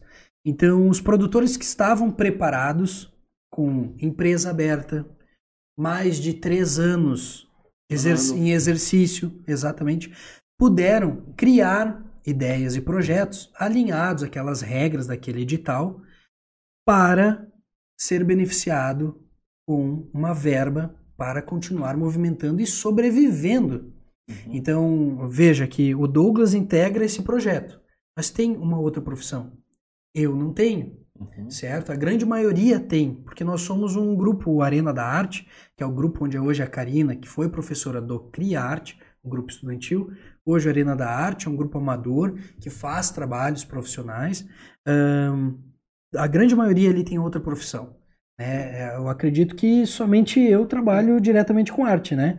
Então, assim, naquele momento, o grupo já tinha, isso era, eu acredito que junho, acho que era maio, uh, acho que junho, julho, não tenho certeza agora, quando liberou as inscrições ali, uh, e, e, veio essa, essa lei, uh, eu sentei e disse assim, bom, quais os projetos eu tenho na gaveta que talvez agora eu possa tirar, montar e, e inscrever nessa lei. Né? Eu tinha um projeto de gastronomia, né, onde a gente ensinava a empreender com gastronomia para fazer dinheiro da noite para o dia. Realmente, se a gente sair daqui hoje, produzir algo que a gente já sabe fazer e sair amanhã de manhã vendendo, a gente fez dinheiro da noite para o dia. Então eu tinha esse projeto, mas eu via o grupo Arena da Arte parado uhum. e nós já tínhamos batido o martelo, a direção tinha batido o martelo de que em 2020, então, não retomaria as atividades. E ia aguardar no ano de 2021. Por todos os fatos que a gente já conhece. De segurança. Exatamente. E a gente, então, tem contato com pessoas de, da, da, terceira idade, né, os nossos familiares, então, por cuidado, né, uhum. a vida e, e, os nossos familiares e todas as pessoas que se envolveriam nesse projeto. Então, ali, uh, eu solicitei uma reunião com a Karina e disse assim, poxa, é uma oportunidade de nós continuarmos o que nós estávamos fazendo. Foi encomendado para nós uh, uma imersão na, na, na imigração alemã na cidade para fazer uma encenação real dentro da casa do imigrante lá no aniversário do município 2019. E nós criamos então a família Spengel. Né? E essa família, cinco integrantes, um patriarca, mãe, pai, dois filhos, vivenciaram dentro daquela casa, naquela festividade, antes da pandemia ser anunciada, uh, os costumes alemães. E aí, então, aquilo ali foi um projeto muito bacana e que a gente queria continuar exercitando junto da prefeitura, inclusive, uhum. que ele foi um projeto exclusivo criado para a prefeitura de Sapiranga, ao decorrer do ano. Festa das Rosas, né? A uhum. gente tinha a Feira dos Peixes, enfim, a, a Feira do Colono, que a gente poderia fazer a qualquer momento participação. Uh, então a gente se viu sem alternativa. E aí eu vi naquele momento, poxa, é hora de nós pensarmos algo para essa família.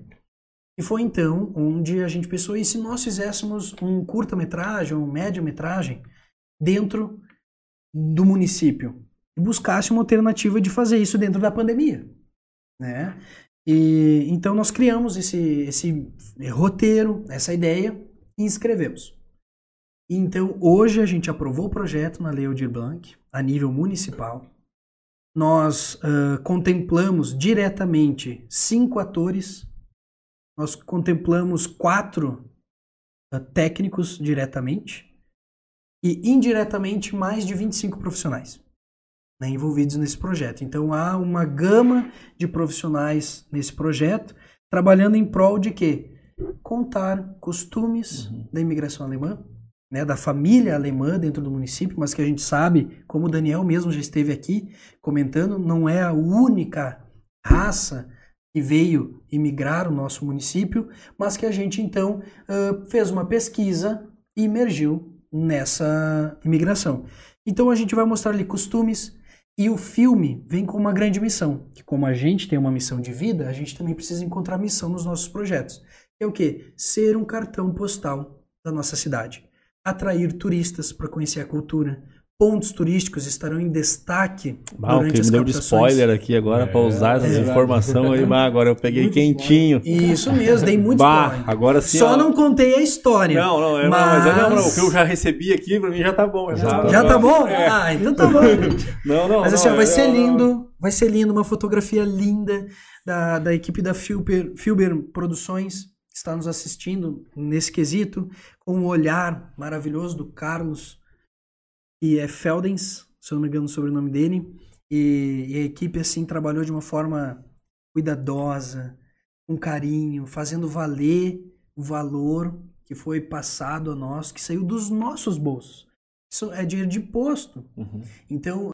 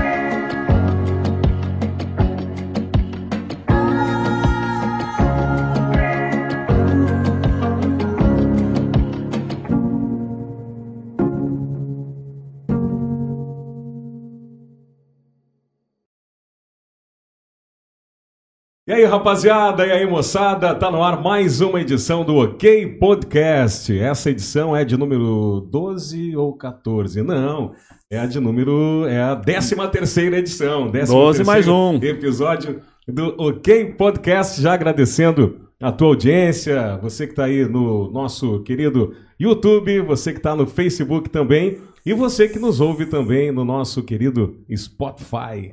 É isso mesmo. Hoje, dois convidados aqui, né, Marconi? É, isso aí, uma dupla de dois. Tudo certinho? Vai ser tudo certo, e de um lado dois, do outro lado dois também. Então não aí. vai ficar barato esse negócio aí.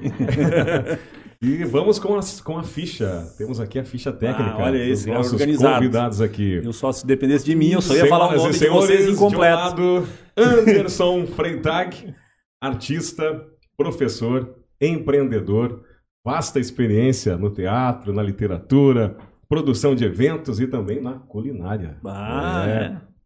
E do outro lado, Douglas Silva, barbeiro profissional, iluminador, ator, jovem empreendedor e sonoplasta teatral e outras cositas mais, né? Ambos. Tudo certinho, rapaziada? Bem-vindos. Tudo certo, obrigado. Isso aí, jovens. Estamos muito felizes em estar aqui com vocês, com o pessoal que está em casa, aos amigos que assistem. Estamos nervosos, mas ansiosos para esse bate-papo. A gente agradece. Lado de cada minha parte, então, uma mistura de nada com coisa nenhuma. Né? Os caras ali, entendeu? É, e os caras cheios de um currículo ali, cara. Até nem fala nosso aí, ô Alex. É, vamos falar. Deixa gente... diz aí que nós estamos ajudando eles em alguma coisa. Assistente. É, isso aí, é, porque não bato, viu ali os caras com um monte de coisa ali, os caras preenchem uma folha, nós é nada com eu, pelo menos, né? É, cada um fala por si aqui. Eu, quando faço o currículo, tenho que fazer as letras grandes assim, é. para ocupar, ocupar o espaço. Bom, a gente agradece, eh, rapaziada, a presença de vocês aqui. Obrigado por terem aceito o nosso convite.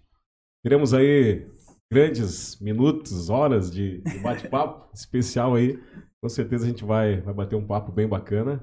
É uma coisa.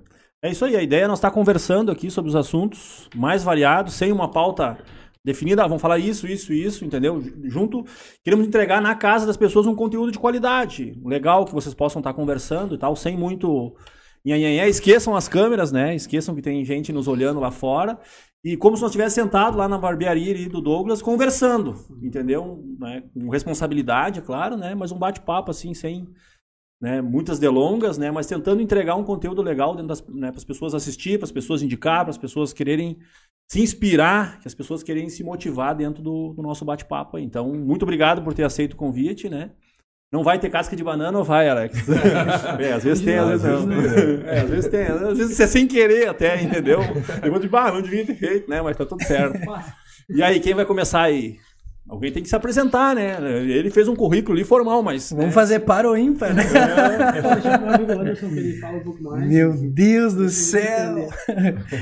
Ai, jovens, olha só, como dizer quem nós somos, né? Isso. Eu acho que não tem muita definição, uh, mas eu gosto de me apresentar genuinamente assim como criador.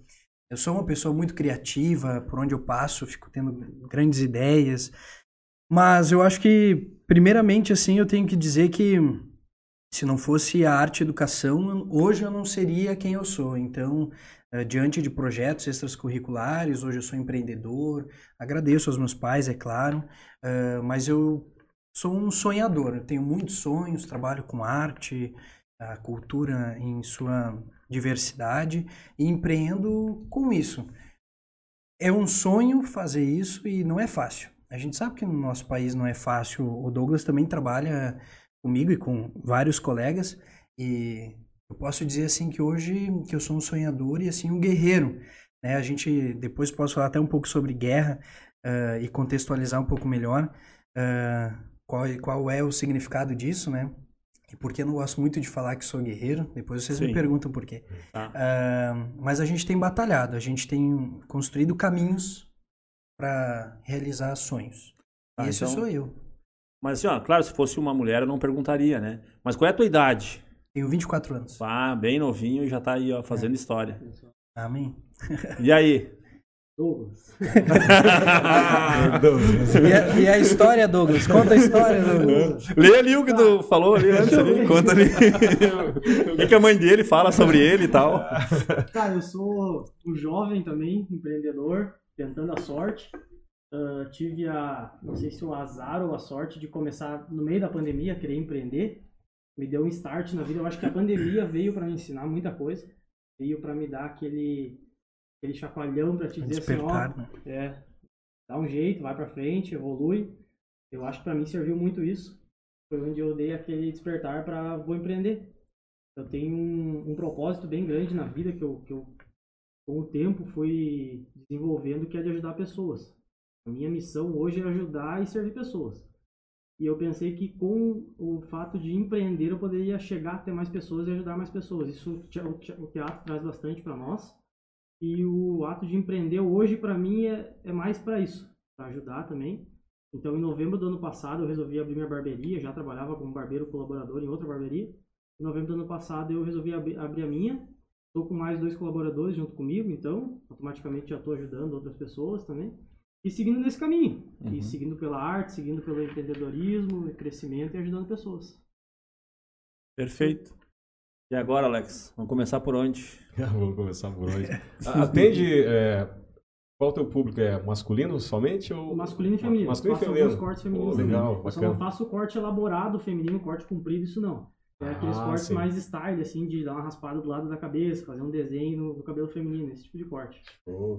Pois é, cada vez mais as pessoas se identificam pelo corte, né? Sim. É só o Neymar cortar o cabelo lá na. Todo mundo quer cortar igual. Ah, os caras vêm atrás, eu quero um Neymar sim. e aquela manchinha. Eu lembro quando fizeram aquele negócio do Ronaldo, né? Talvez os guri não vão lembrar, né? Porque ah, são novos, né? É. Mas ele fez uma, um cascão aqui, só dava a galera usando, né? Todo então. Mas por que isso?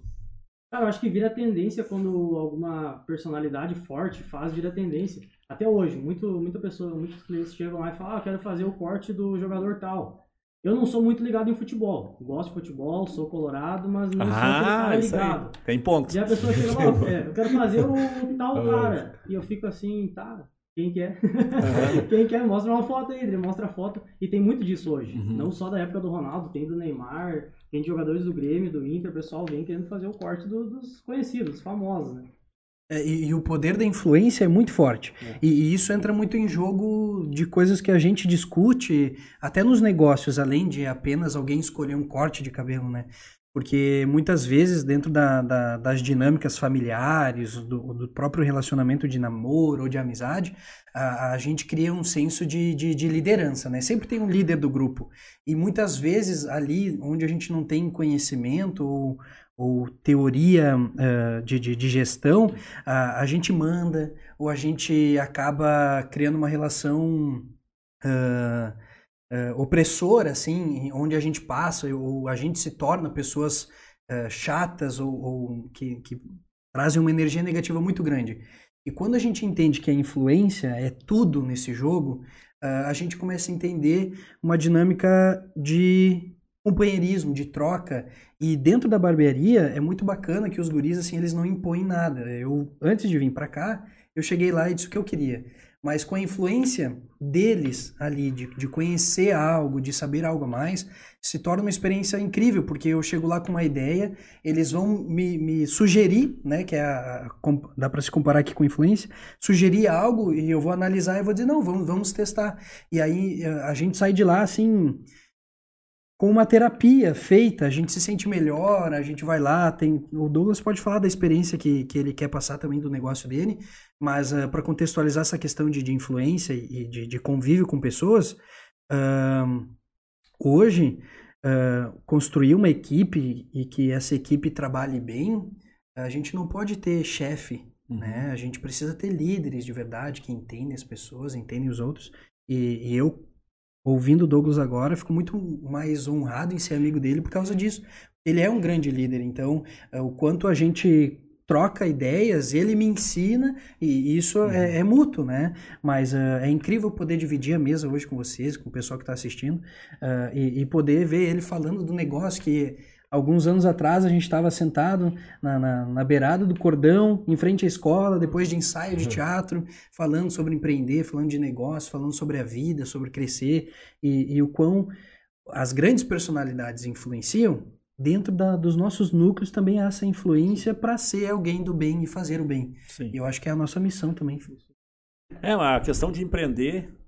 Hoje o jovem sai da escola com a ideia de né, segundo grau ou faculdade, ele quer passar no concurso, porque ele quer ser um funcionário público e ele quer ter aquela estabilidade né, que só o setor público vai trazer. Ele não quer desafios. Né, e empreender é desafiar. Né? Empreender é acordar de manhã, matar um leão por dia, viver um, uma, uma loucura, que é uma carga tributária que nem os contabilistas conseguem calcular. Né? O que dirá a gente né, que não está envolvido com isso. Então, empreender é, um, é, uma, é uma tarefa muito árdua, muito difícil. É, é e essa, essa questão da estabilidade hoje ela é bem relativa. Eu te dar, o exemplo da pandemia. Quantas empresas grandes com tantos funcionários quebraram na pandemia? Uhum. Alguém que estava anos num cargo pensou, ah, daqui eu não saio nunca mais. Veio a pandemia, é quebrou. Então é muito relativo esse uhum. negócio de mas o funcionário público não. Entendeu? É, ali o funcionário manteve. público manteve. Ali mas, mas o, o ato de empreender, se tu tem algo bem, bem formado, bem uhum. fixo, ele vai te dar uma estabilidade. Se tu souber levar o negócio firme e certo que tu quer, eu acho que ele te dá uma estabilidade, sim, ainda mais do que tu ser um funcionário. Uhum. Isso. E, e, acima disso, além de a gente falar só de dinheiro, né? Uh, quando eu comentei no início, eu não, não, vou de, não vou dar a oportunidade de vocês me perguntarem, eu mesmo vou responder. vou aproveitar o assunto. Quando eu comentei sobre ser guerreiro, né? Uh, vai entrar muito em jogo isso, a estabilidade. E as pessoas pensam, ah, eu vou para uma empresa, vou ralar, vou ganhar meu salário todo mês. E elas vivem um estado emocional de sofrimento a vida toda. Porque ela tem que acordar de manhã para ir para um lugar onde ela não gosta de estar, onde ela tem um salário que chega no dia de receber no outro, já não tem dinheiro suficiente para passar o mês todo. E ela fica sofrendo com aquilo dentro da, da, da sua mentalidade, né? Dizendo assim, poxa, eu preciso um, um emprego melhor, ou por que eu tô nesse lugar. e, e os meus colegas né, no, no, no trabalho, né, o quão nos fazem mal quando a gente está num ambiente que não gosta e, e, dentro desse estado emocional, porque é uma escolha. Né? Então a gente sempre cultiva e aprendeu com diversos professores e tem aprendido a cada dia mais.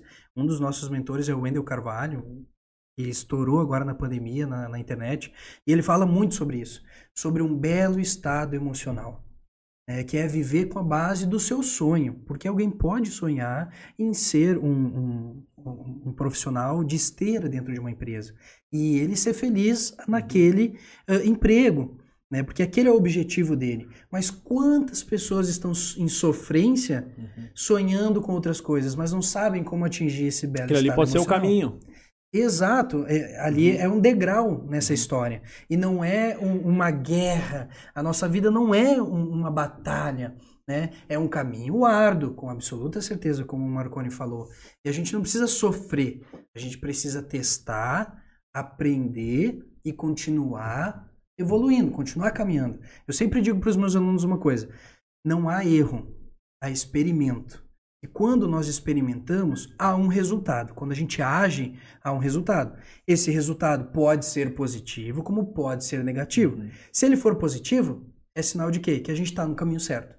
Se ele não for tão positivo, for extremamente negativo, opa, temos um problema. E a gente vai começar a trabalhar em cima dele para resolver e alinhar esse caminho. Uhum. Então ali a gente começa a, a, a entender um outro estado emocional que só nós podemos controlar.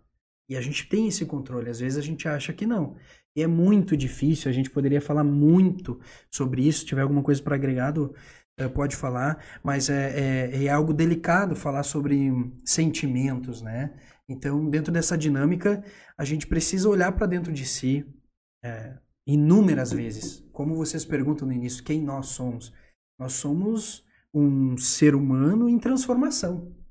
Porque a cada dia que passa nós somos outra pessoa. Uhum. Nós não vamos perder a essência, né? Mas nós estaremos em constante evolução, Perfeito. em busca desse belo estado emocional, para a gente ter metas, ter projetos e a gente conseguir evoluir sem estar dentro de um lugar que não é o nosso espaço e a gente está ali em sofrimento, sem ação.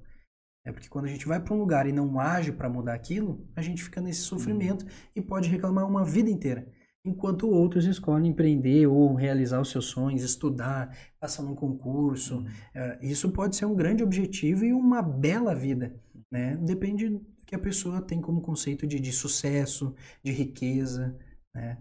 Eu acho que é isso. E até sobre riqueza, eu acho que o Dou pode falar um pouco mais, né? Por que ser rico, por que ter muito dinheiro? Eu posso falar porque eu tenho vontade. Ai, jovens. Muita vontade. Olha, a, gente, eu Anderson, a gente vem estudando há, há bastante tempo sobre questão de empreender, questão de ter a vida épica, que é o nome da, da barbearia épica, Sim. até foi inspirado nessa frase de ter uma vida épica. Quando eu fui abrir a barbearia, eu pensei, tá, uh, meu objetivo é ter uma vida épica, né? Uh, qual vai ser o nome da barbearia? Uhum. Barbearia épica. então, a questão do, do dinheiro que o Anderson falou, eu acho que empreender não está relacionado só a dinheiro. Eu acho que o dinheiro ele vem com o tempo, vem com. Dinheiro é o resultado dos nosso esforço, né? Sim. Então, o ato de empreender hoje, para mim, não é só a questão de. Ah, vamos atrás de dinheiro, vamos ganhar dinheiro. Eu acho que vai bem mais, bem, bem além disso. Uhum. É, eu vejo que ele comentou antes aqui, né? Eu sou a minha última versão, mais atualizada. Talvez não a que eu ainda gostaria de ser, né? Mas num caminho eu sou a última versão. Não sou mais, né? Aquela história do mesmo rio, né? Não sou o mesmo rio, não é o mesmo pescador, né? Então eu sou a minha última versão, a mais atualizada. Pretendo ser melhor com o passar do tempo. Mas o que me chamou a atenção é vocês falar em sentimento e empreendedorismo. Né? Porque lá da onde eu venho, né? Que eu sou um pouquinho mais velho, né? E tal, não tinha muito essa combinação. É, a pessoa deveria empreender e deveria passar por cima dos outros, deveria fazer o possível, né? Para ela que tivesse, para que ela acumulasse, para que ela desse certo. E eu lembro de um japonês falando uma vez para nós, né? Num curso, né? E ele dizia: Não, não tem espaço para duas empresas, meu. Desiste. Ou é vocês ou, ou, ou ninguém. Sabe, tamanho o aguerrimento que ele trazia para nós na conversa, né? E pelo que tu tá falando aí, tem um, né, tem um sentimento, tem um respeito, tem alguma outra coisa junto aí na parada. Tem, tem muito, tem um equilíbrio aí, né? Porque quando a gente fala em empreender, uh, a gente não fala, como o Douglas disse, só por dinheiro, a gente fala por missão. Qual é a nossa missão aqui nessa vida, né? É, que eu acredito que seja de todos nós servir as pessoas, ajudar uhum. as pessoas. E aí, quando a gente pensa assim, dessa forma, por esse estilo de vida, uh, a gente começa a olhar para dentro para se entender e a nossa vida é baseada por sentimentos. Por quê? Porque os nossos comportamentos são uh, frutos e, e resultados delas. Se eu não estou bem no emprego ou num relacionamento com a minha família, com absoluta certeza os meus resultados das ações que eu vou ter vão ser negativas. Então, por isso que está tudo envolvido. E aí a gente pode também até comentar, se a gente tiver bastante tempo aí, sobre comportamentos e, e, e, sobre os quatro estilos de comportamentos que existem na vida. Vai lá, toca aí para nós. Né? Tá. Eu vou falar um pouquinho rapidamente, assim, porque ele é bem profundo e bem detalhoso, assim. Uh, mas há quatro estilos, tá? Duas pessoas que tomam decisões por emoções e duas pessoas que tomam decisões por razão, tá? E nesses dois grupos há o que vai tomar ação rápida e o que vai tomar ação lenta. E aí, dentro desse, desse, desses quatro tipos de pessoas, as pessoas que vão ser como este senhor que, senhor, que você comentou, Marconi, uh, que passa por cima dos outros. Mas vai ter aquele que é tão, que é um coração tão grande que vai deixar ser passado por cima. Ele vai permitir que isso aconteça, porque ele tem medo de magoar as pessoas. Né? Então a gente tem que equilibrar essas personalidades, esses comportamentos na nossa vida, para que a gente tenha uma vida boa. Uhum. Como eu comentei antes, eu acho que para resumir isso tudo e para responder o que tu comentou uh, e argumentar sobre isso, a gente tem que ter uma vida leve, tranquila. Corrida pode ser, os compromissos, quanto mais se corre, melhor. Mas saber organizar esses compromissos para que tu não tenha uh, aquela mente acelerada do tipo estou aqui conversando com vocês, uhum. sabendo que tem dois, três, quatro projetos da porta para fora acontecendo e que eu deveria estar lá fazendo algo. Não, eu tirei o tempo para vir aqui, uhum. eu tirei um tempo para me preparar antes, um tempo para me organizar depois, para depois voltar àquela função do trabalho ou da minha vida pessoal. Então é uma questão de organização. E Uh, dentro dessa dinâmica, eu queria acrescentar algum pensamento, não vou lembrar agora, que, era, que entrava muito de encontro ao que tu falou. Mas se eu lembrar, eu vou comentar depois. Mas eu acho que é um pouco disso, de, de organização e de a gente sentir. Ah, sentimentos, lembrei. Uh, de a gente entender o que é bom para nós. Uhum. E a gente seguir ele. E é Às dif... vezes não é fácil descobrir o que é bom para nós. Não é, não é. E é onde só estudando, buscando conhecimento, se aperfeiçoando, fazendo terapia, buscando outras pessoas para nos ajudar. E nós jamais iremos saber tudo. E nós realmente precisamos procurar pessoas para nos ajudar. Por um exemplo, uh, o Douglas falou da barbearia, com toda certeza ele buscou treinamento.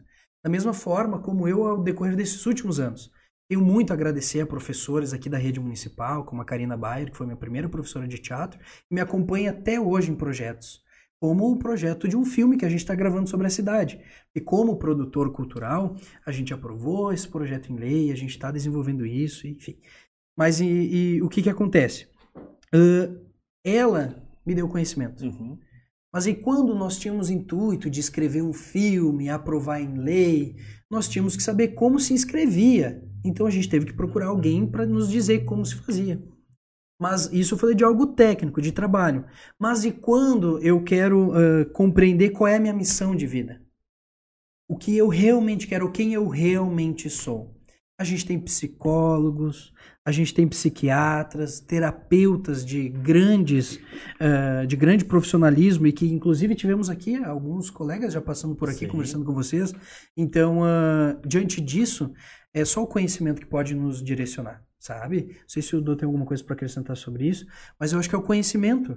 É a gente realmente assim buscar pessoas para nos ajudar. Sozinhos nós não vamos é, o grupo, um mentor, você buscar consultoria, né? E isso é uma das coisas até que nós fazemos dentro do teatro. Assessoria e, e, e trabalho de comunicação, pessoas que querem só se comunicar com a família melhor, pessoas que querem se comunicar com clientes, pessoas que querem se comunicar com os colegas, né? Porque tudo passa por sentimentos. Uh, ao decorrer dos anos da vida, a gente cria feridas dentro do coração uhum. e a gente não sabe como curar elas. E é só o autoconhecimento que vai ajudar. É só nós mesmos que seremos capazes de fazer isso. E às vezes a gente não quer, por isso que é difícil. E a gente só vai conseguir ter uma vida melhor ou conquistar algumas coisas se nós quisermos. E como fazer querer? Essa é uma questão. Né, quem me diz assim, isso é muito mais que a máscara, né? Isso aí, é. Tem que saber como fazer querer. É. Tem que buscar ajuda. Sozinho a gente não vai conseguir. Porque quando a gente não quer, a gente pode criar discursos, esses discursos bonitos que a gente tem aqui, se aprofundar em entrevista falando que a nossa vida é maravilhosa, que nós temos um belo estado emocional. A gente não vive 100% da vida assim, nem no dia. Uhum. As pessoas olham para nós, nossa, vocês produzem o dia inteiro. Não, a gente procrastina também. Né? A gente também é triste, a gente também tem frustrações. Né? E a gente atingiu um nível de consciência disso e de preparo para enfrentar e quebrar barreiras com outras pessoas nos puxando. A gente precisa se aliar, né? conviver em grupos que empreendam para a gente entender mais esse cenário e, e, aperfeiçoar técnicas, buscar treinamentos. A gente precisa uh, encontrar, se a gente vai falar de relacionamento, é a mesma técnica. A gente precisa, ah, eu não quero mais ser solteiro, eu quero namorar e casar comece a se relacionar com pessoas assim, que estão namorando, ou que são casadas. Tu vai começar a entender melhor isso e tu vai se aperfeiçoando e tu vai sendo carregado, né? O, o Wendel sempre diz aquela frase das, das aves. Uh, aves da plumagem voam juntas. Aves da mesma plumagem voam juntas. Então a gente não vai conseguir colocar papagaio com urubu, com águia voando junto, porque eles são de outras plumagens. Uhum. Então é mais ou menos isso. Esse é um bom passo. Acho que dá pra gente indicar um primeiro passo. Busque pessoas que tu acha que são como você quer ser e se aproxime. E ali tu vai ter uma experiência. E tu vai testando. A vida é feita de experiências e testes. Vai chegar um momento que o resultado não foi bacana, é só mudar o trajeto.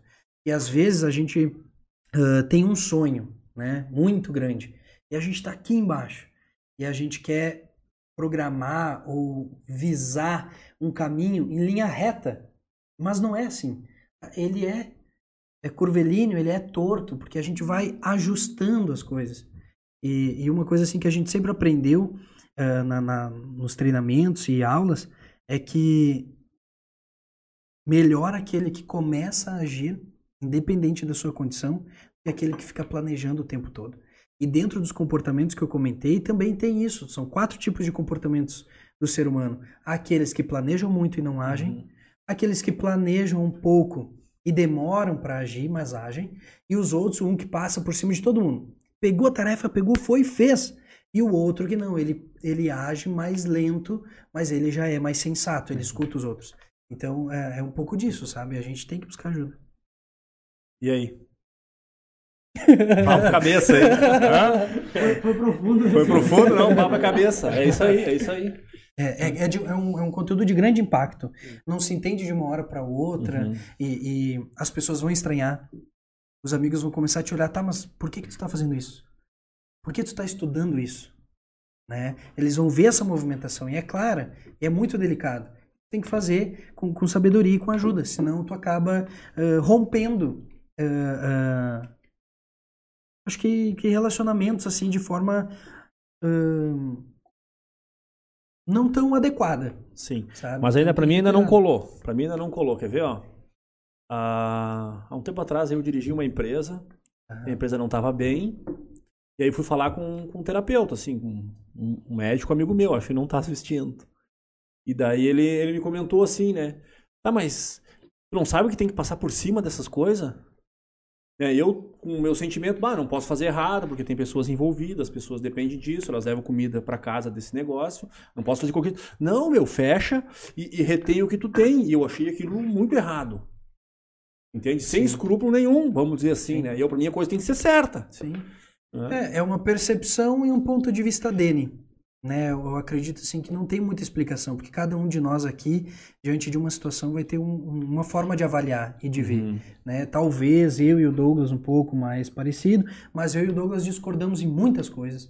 Nós temos ideias muito diferentes, os nossos negócios são diferentes. Né? Ele investiu muito mais nessa questão de beleza, de cuidado e dessa experiência incrível que ele fornece para nós, porque eu sou cliente dele. Uhum. Da mesma forma como a família dele também é cliente minha, uhum. né? E onde a gente trabalha com arte, educação, com as crianças, sobrinho afilhado, né? Uhum. Isso, sobrinho afilhado participou de oficinas conosco no início do ano, onde a gente tinha um tempo também mais agradável para fazer uh, os cursos, enfim. Uh, então eu, eu acredito que é isso. A gente não pode condenar ele, é a experiência dele e o conhecimento dele. Né? Não vai ter errado, vão ter experiências e resultados diferentes Perfeito. dessa, dessa reação, dessa atitude que for tomada. Certo. E a... Vai lá? Vai lá, vai lá. Não, a questão. A, Neto falou algumas vezes em empreendedorismo e alguma vez em, em, em teatro. Qual Sim. é o papel de teatro nisso? Como é que é essa história de teatro na vida de vocês? O que, que o teatro faz? O que que... Eu, eu acho que o, o teatro foi onde tudo começou, né? É o simples fato de a gente estar aqui conversando com vocês hoje, de ter a facilidade de poder falar, eu acho que isso tudo vem, vem do, teatro. teatro. É. Muita gente me pergunta às vezes, ah, como é que tu tem tanta facilidade em conversar com o público? Por exemplo, eu tenho minha cadeira de barbeiro bem no centro da barbearia. Quem entra vai ver minha cadeira lá no meio. E às vezes algum cliente me fala que tá com vergonha de conversar ali porque tem mais gente do lado, uhum. né? E eu digo, cara, é teatro? Teatro. Às vezes eu gravo meus videozinhos nos stories ali. Sim, eu já pessoal, vi. O pessoal me pergunta, oh, como é que tem tanta facilidade de falar nos stories? Teatro, desenvoltura, teatro trabalha isso. Então eu acho que o teatro foi o ponto inicial, o pontapé inicial para nós dois. O Anderson resolveu seguir na carreira do teatro como professor de teatro, uh, ligou o empreendedorismo com isso. E eu hoje não liguei o empreendedorismo tanto no teatro, mas o teatro me auxilia muito hoje, muito. Hoje o ato de eu poder chegar e sentar com qualquer pessoa, conversar qualquer assunto, foi o teatro que me ajudou e me auxiliou lá no início. É. E, e, nesse início que a gente diz é início mesmo. Nós tínhamos o que? 10, 11, 12 anos, né? Mas anos tu tinha 13, é, eu fui com 10, 2007. É, é até engraçado porque o meu o fato de eu ter entrado pro teatro foi porque eu era um péssimo aluno. Eu sempre fui um péssimo aluno. Até se tiver alguma professora minha aqui. desculpa, desculpa. É, Eu era daqueles Eu mando o link só depois que passou o programa. Eu era daqueles alunos que a professora olhava pra mim e dizia que não vai ser ninguém na vida. Oh, Já ouvi isso. E foi nesse momento, nesse ano que eu ouvi isso que alguma professora, que eu não lembro quem agora, falou pra mim, Doce, tu tem que fazer teatro. Daí eu falei, por quê? Artista. Não, precisa fazer teatro? Tu precisa se desenvolver, não sei o que e tal. E me lançaram pra, pra sala de teatro. Eu não entendi o porquê. Depois eu entendi que o teatro era mais ou menos uma, uma forma de puxar o aluno para tentar melhorar ele. Depois, com o tempo, eu fui entender isso, que eles me lançaram para lá para ver se me recuperava. E, cara, funcionou muito. Eu entrei pro teatro, começou a melhorar as notas, comecei a me concentrar mais, comecei a ter um objetivo na escola e dali pra frente fluiu. Então o teatro me ajudou demais nesse uhum. início. No início que eu tava começando a me perder, indo para um caminho errado, o uhum. teatro, ó, vem pra cá que esse é o caminho certo. É. Vem cá que aqui que é o caminho. E ali em diante eu comecei a alinhar e seguir. É. Eu acho que isso é muito legal que o Anderson passa isso hoje no teatro.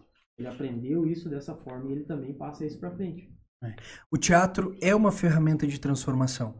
Ele serve para desenvolver, além de, de uh, qualidades de comunicação, o próprio empreendedorismo, mas responsabilidade, compromisso, porque diante da dinâmica que foi construída dentro daquele projeto extracurricular, dentro da escola Doutor Décio, no nosso município, lá no bairro São Luís, de onde a gente vem. Eu ainda estou instalado lá, o Douglas que nos abandonou. Douglas. uh, foi criado um, um, enigma assim fantástico entre a direção das esco da escola, que passou pela Cláudia, nossa secretária atual de cultura hoje, que aprovou o início de cultura não, de educação, perdão, Uh, que aprovou o início do projeto Criarte, depois veio a Marlise, que, a Eve, que potencializou o projeto, né, uh, liberou verbas, e a gente agradece muito Diri Marlise, que já está aposentada, mas que continua, uhum. continua auxiliando a cultura e a educação sempre quando possível. Uh, e então, com essa potência criada ali, junto das direções que passaram dentro da escola Dr. Décio, com o trabalho da professora Karina Baia, uh, fundamentalmente envolvendo as crianças em produzir um espetáculo, em compreender histórias, criar histórias onde além de estar ali brincando e se divertindo, havia uma mensagem e um enredo uh, tão realista e nós uh, uh, apresentamos histórias reais e que envolviam fatos muito delicados, com perda de familiares e outros fatos que não vou tocar agora, que são delicados de, de nós todos falarmos, uh, mas que trouxeram a vida real, né, um pouco dessa vida adulta, dessa carga uh, que nós temos quando adultos, para as crianças de uma forma sutil, brincando.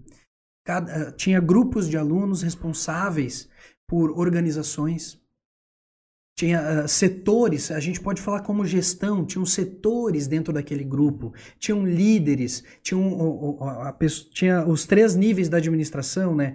operacional, tinha estratégico, né? E a grande liderança. Então, diante dessa dinâmica ali, a gente pôde se formar como ser humano. E essa é uma grande formação. O teatro serve para transformar as pessoas. E hoje a, a, minha missão como professor de teatro é essa: transformar a visão da criança que está no mundo tecnológico, extremamente conectado e, e sentindo prazeres uh, uh, imediatos de que a vida é muito diferente da internet, onde para a gente realmente ter um prazer de conquistar algo ou de atingir um sonho leva mais tempo e é um pouco mais difícil, mas não é impossível. Porque na internet é tudo muito fácil, muito possível, é incrível. E as crianças nascem conectadas a isso. E o teatro coloca o pé no chão, entrega ali uh, olhos para dentro de cada aluno. Eles começam a se olhar. E eu dou uma experiência que aconteceu neste sábado. Uh, tem uma turma que eu carrego desde a escola do Décio, com o encerramento, enfim, das aulas, por causa da pandemia. O meu trabalho voluntário que eu fazia dentro da escola encerrou. E aí veio o tão sonhado uh, projeto de uma escola de teatro em Sapiranga, né? de um espaço cultural. Foi se moldando e está se transformando a cada dia.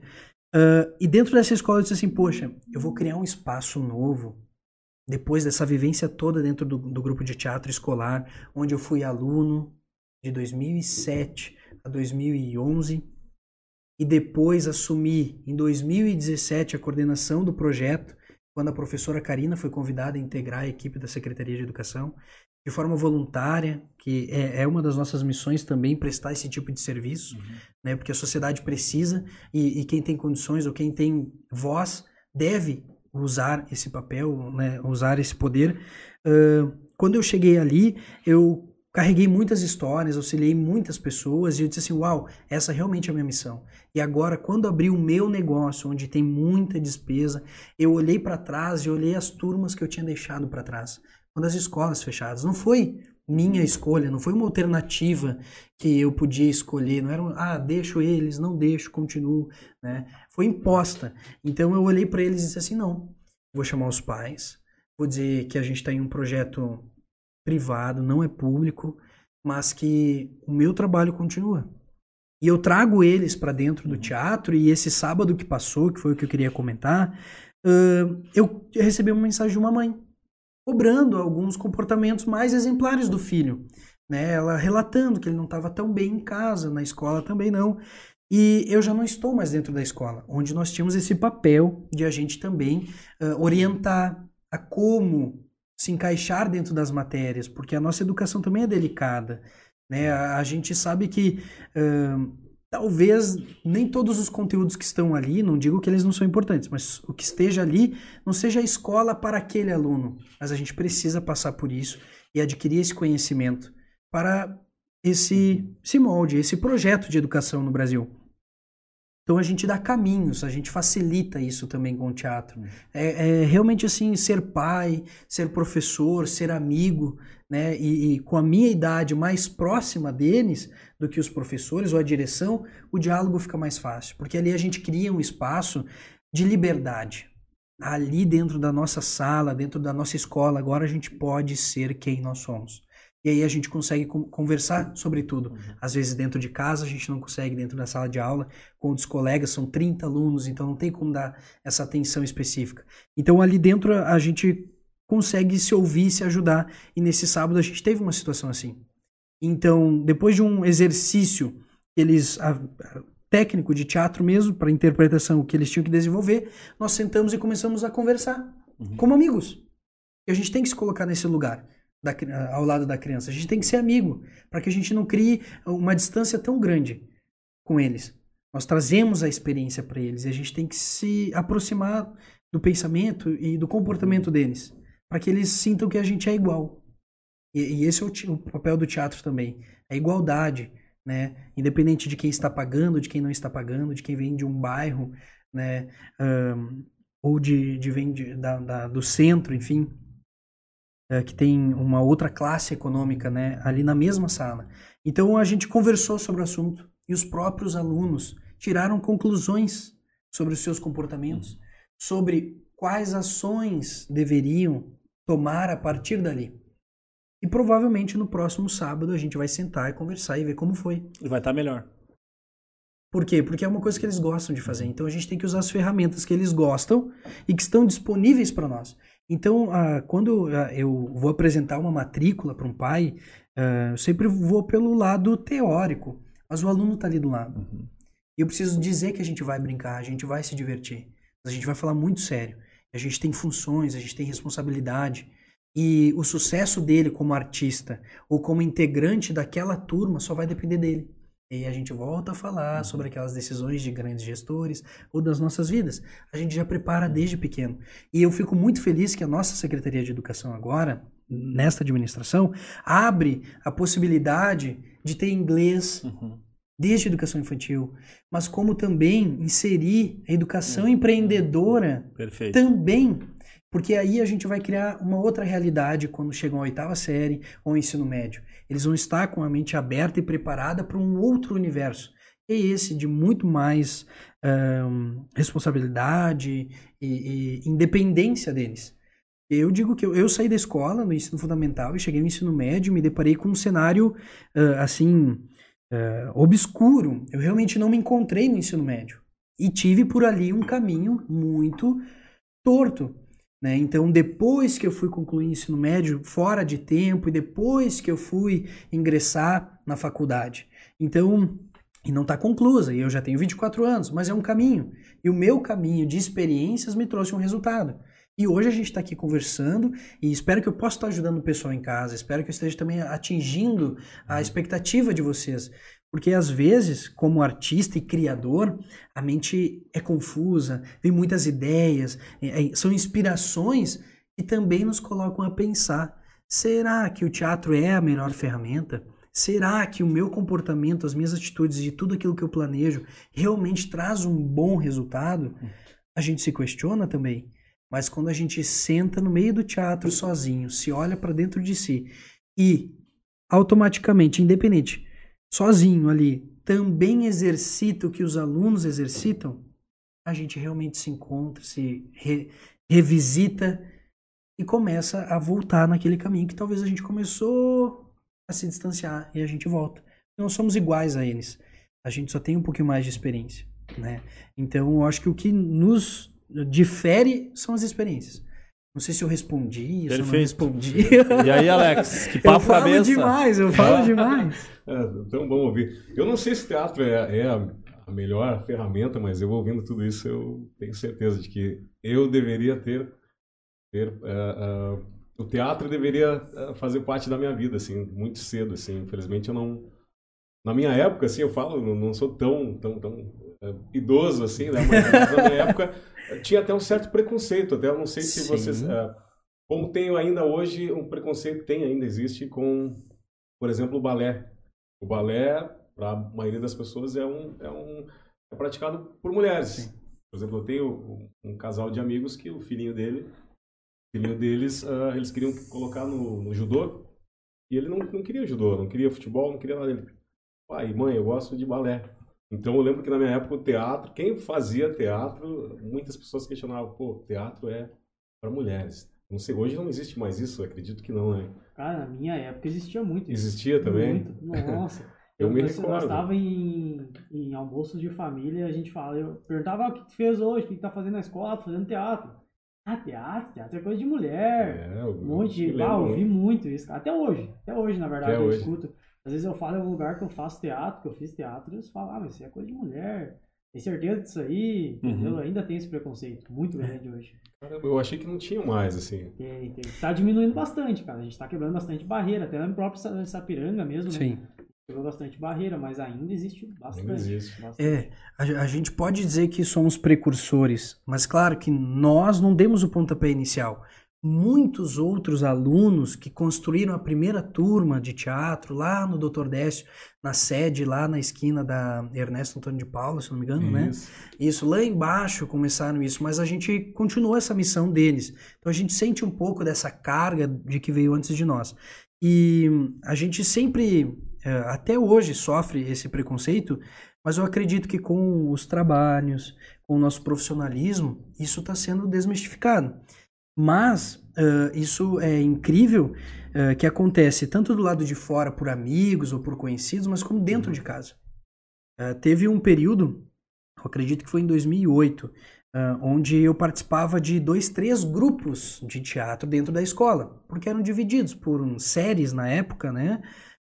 e então tinha assim, tinha um grupo de manhã, das 8 às 9. Eu ia no das 8 às 9. Mas como eu gostava muito, eu ficava pro das 10 às 11 né? E aí eu acabei então me destacando ali e fui eu fui ganhando espaço. Fiz um espetáculo, entrei num grupo para fazer o um espetáculo, entrei no outro e aí o espetáculo de, de, um grupo era de manhã e de tarde e o do outro grupo era à noite. Então eu passava o dia inteiro dentro da escola, nas atividades escolares uhum. e dentro da minha casa começou aquele questionamento: o que que tem na escola? O que está acontecendo? E, e essa história eu não conto para todo mundo. Quanto mais nos meus treinamentos para os meus alunos, que vão descobrir a minha real trajetória. Aqu uhum. aqueles, aquele percurso assim nebuloso até então. Uh, mas que ali houve então essas, uh, essa falta de aceitação, uhum. onde eu fui convidado pelos meus pais a me retirar da escola que eu fazia uh, teatro. Então eu mudei de escola, só que na outra escola a mesma professora também tinha um grupo de teatro. Sim. Então eu levei ali seis meses com a barreira né, dos meus pais, sem fazer teatro. Mas no outro ano, no ano seguinte, fui lá e comecei a fazer teatro de novo. E muitos episódios que uh, são muito delicados e que construíram a pessoa também responsável e, e cuidadosa com os sentimentos dos meus alunos uh, aconteceram ali atrás, né? Eu não culpo os meus pais. Pelo contrário, eu agradeço, porque tudo que eles uh, fizeram foi para minha proteção ou por não ter conhecimento. E quando eu comecei a entender esse jogo e mostrar para eles que era totalmente diferente, que não influenciava em nada do que eles tinham medo, uh, e, e, realmente também comecei a chegar em casa com envelope de dinheiro, o jogo começou pois a mudar. É. Essa é a questão, tá? Quando a gente olha em teatro, os músicos, ou mesmo essa, essa galerinha que joga futebol, né, pequenininho e tal, né, e, e, a gente sabe que é uma minoria que vai ganhar dinheiro, entendeu? E aí a, a, a questão é, eu já ouvi mais algumas pessoas falando, bah, eu faço, uh, né, o Gui joga bola lá e tal, ou ele canta, né, tem um músico, ele toca no barzinho, nos pubs. E aí a outra pessoa vem e pergunta, tá, mas tu não trabalha? O que que tu trabalha? No que que tu trabalha? Sabe, ele explicou, né? E eu sei o quanto é difícil, né? Tocar um violão, se dedicar àquilo, fazer carteirinha de músico, né? vender o produto, arrumar um espaço no pub, né? Ganhar ali um, um pouquinho ali do, do que o pessoal consome. E, tá, mas e trabalha no quê? Não tem essa sensação, assim, de que não é um trabalho, de que as pessoas... Né? Talvez um pouco da nossa cultura não valoriza a arte, né? Não entende isso como uma coisa importante, não se comunica e não consome o produto, então tu acaba né, vendo isso como uma. É, essa pergunta ela nos acompanha desde sempre, né? Uh, claro que o Douglas agora um pouco menos. Porque está trabalhando. Porque está trabalhando, né? Exatamente, mas que também teve né, um período, tipo assim, poxa, carteira assinada não, não vai rolar, não, não vai ter mais carteira assinada, né? Ah, isso eu via muito. Sim. Uh, então, dentro dessa dinâmica dessa pergunta, uh, o que mais acontece é isso. Hoje, nem tanto. Porque as pessoas, quando descobrem que eu tenho um espaço. Como é que é esse espaço? Esse espaço, hoje a gente está instalado em cima da loja Império, ali na São Luís. Vamos conseguir um patrocínio da Loja Império aqui no podcast, né? Porque ah, nós temos tá dois, tá três olhando aí, eu até queria ver como é que tá esse negócio aí.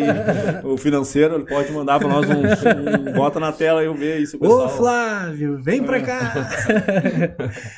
uh, a gente fica instalado ali, então, na Kennedy, uh, no segundo andar, numa sala toda de vidro. A gente tem chamado, então, a Casa de Vidro, né? TAF, em A Casa de Vidro, porque a gente acredita que são temporadas. A gente está em construção, a gente vai encontrar ainda o melhor formato do nosso espaço cultural. Mas hoje é um teatro de bolso, certo? E o teatro de bolso é o que? Um teatro pequeno, que não tem uma grande proporção como o Centro Municipal de Cultura Lúcio Fleck, uh, e que nesse mesmo espaço ele tem uma área gastronômica. Então, durante o dia, quando são ministradas oficinas, treinamentos, assessorias, a gente tem teatro, comunicação e negócios, uh, tem um formato de teatro. Já à noite, ele recebe bancos, mesas e cadeiras e continua com o palco, onde nós vamos trazer então atrações para esse espaço. Então, posso anunciar, nós vamos reinaugurar esse espaço, porque a gente tinha uma outra casa antes, a gente vai inaugurar agora, quinta-feira. E a gente vai começar a entregar esse plano para a comunidade também devagar, justamente por a gente começar a ver a cultura com outro olhar.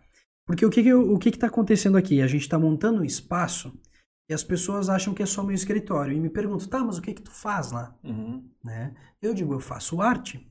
E aí eu começo a explicar que há uma profissão e que é uma profissão de grande valia.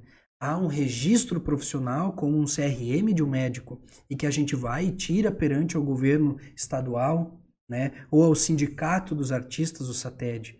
Fez uma live incrível ontem aos artistas que estão assistindo, né? Uh, por favor, assistam a live que está lá gravada no YouTube e procurem o SATED para se associar e auxiliar, porque eles são portadores de, de, de grandes ensinamentos, treinamentos, são pessoas experientes que estão lá para nos também puxar para um caminho correto e concreto. Uh, mas enfim, voltando à pergunta inicial, uh, Ali a gente constrói uma profissão que é a profissão de produtor cultural. Atrás de tudo isso, nós somos uma produtora cultural, uhum. onde a gente cria projetos, da mesma forma como uma prefeitura, né, ou uma empresa que cria um projeto de um calçado, que vai para aprovação de um setor, vai para aprovação de outro, reúne uma equipe, reúne a obra-prima e se junta e tem um resultado final na caixa dentro da loja de uhum. calçados. No teatro também. Nós reunimos profissionais que criam, escrevem, junta elenco, técnica, que é um grande papel que o Douglas desempenha nos nossos projetos, como o filme sobre Sapiranga e esse documentário que foi aprovado pela Lei Aldir Blanc, uh, agora, no, no, final do ano passado.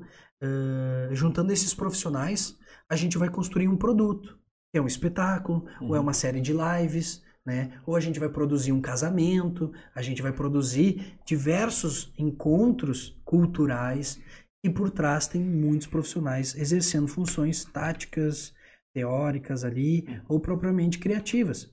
Porque há uma economia criativa em nosso país. Brasil é extremamente criativo. E aí, quando a gente fala sobre preconceito, de teatro é para a mulher, lá no início dessa história, a gente não falava de mulheres nos palcos, como mulheres nos Jogos Olímpicos. Uhum. Eram homens mascarados de mulheres. Por isso, aquelas máscaras tão simbólicas quando a gente fala sobre teatro, a máscara feliz e a máscara triste. Porque eram uh, homens vestidos com máscaras e grandes vestimentas que traduziam ali os sentimentos nas máscaras ou ainda a orientação sexual daquela personagem. Então, depois que a mulher foi ser inserida, e ali conta-se história que a filha do diretor que se vestiu de homem, e aí uh, tem, tem várias vertentes uh, que, que podem ser uh, verbalizadas e contadas, né? mas o homem também estava presente ali, desde o início. E depois que isso foi trazido pela masculinidade, vamos falar assim, né? Mas pelo lado sombrio disso tudo. Sempre vai ter uhum. o lado claro e o sombrio de todos os fatos. Eu acho que é mais ou menos isso, sabe?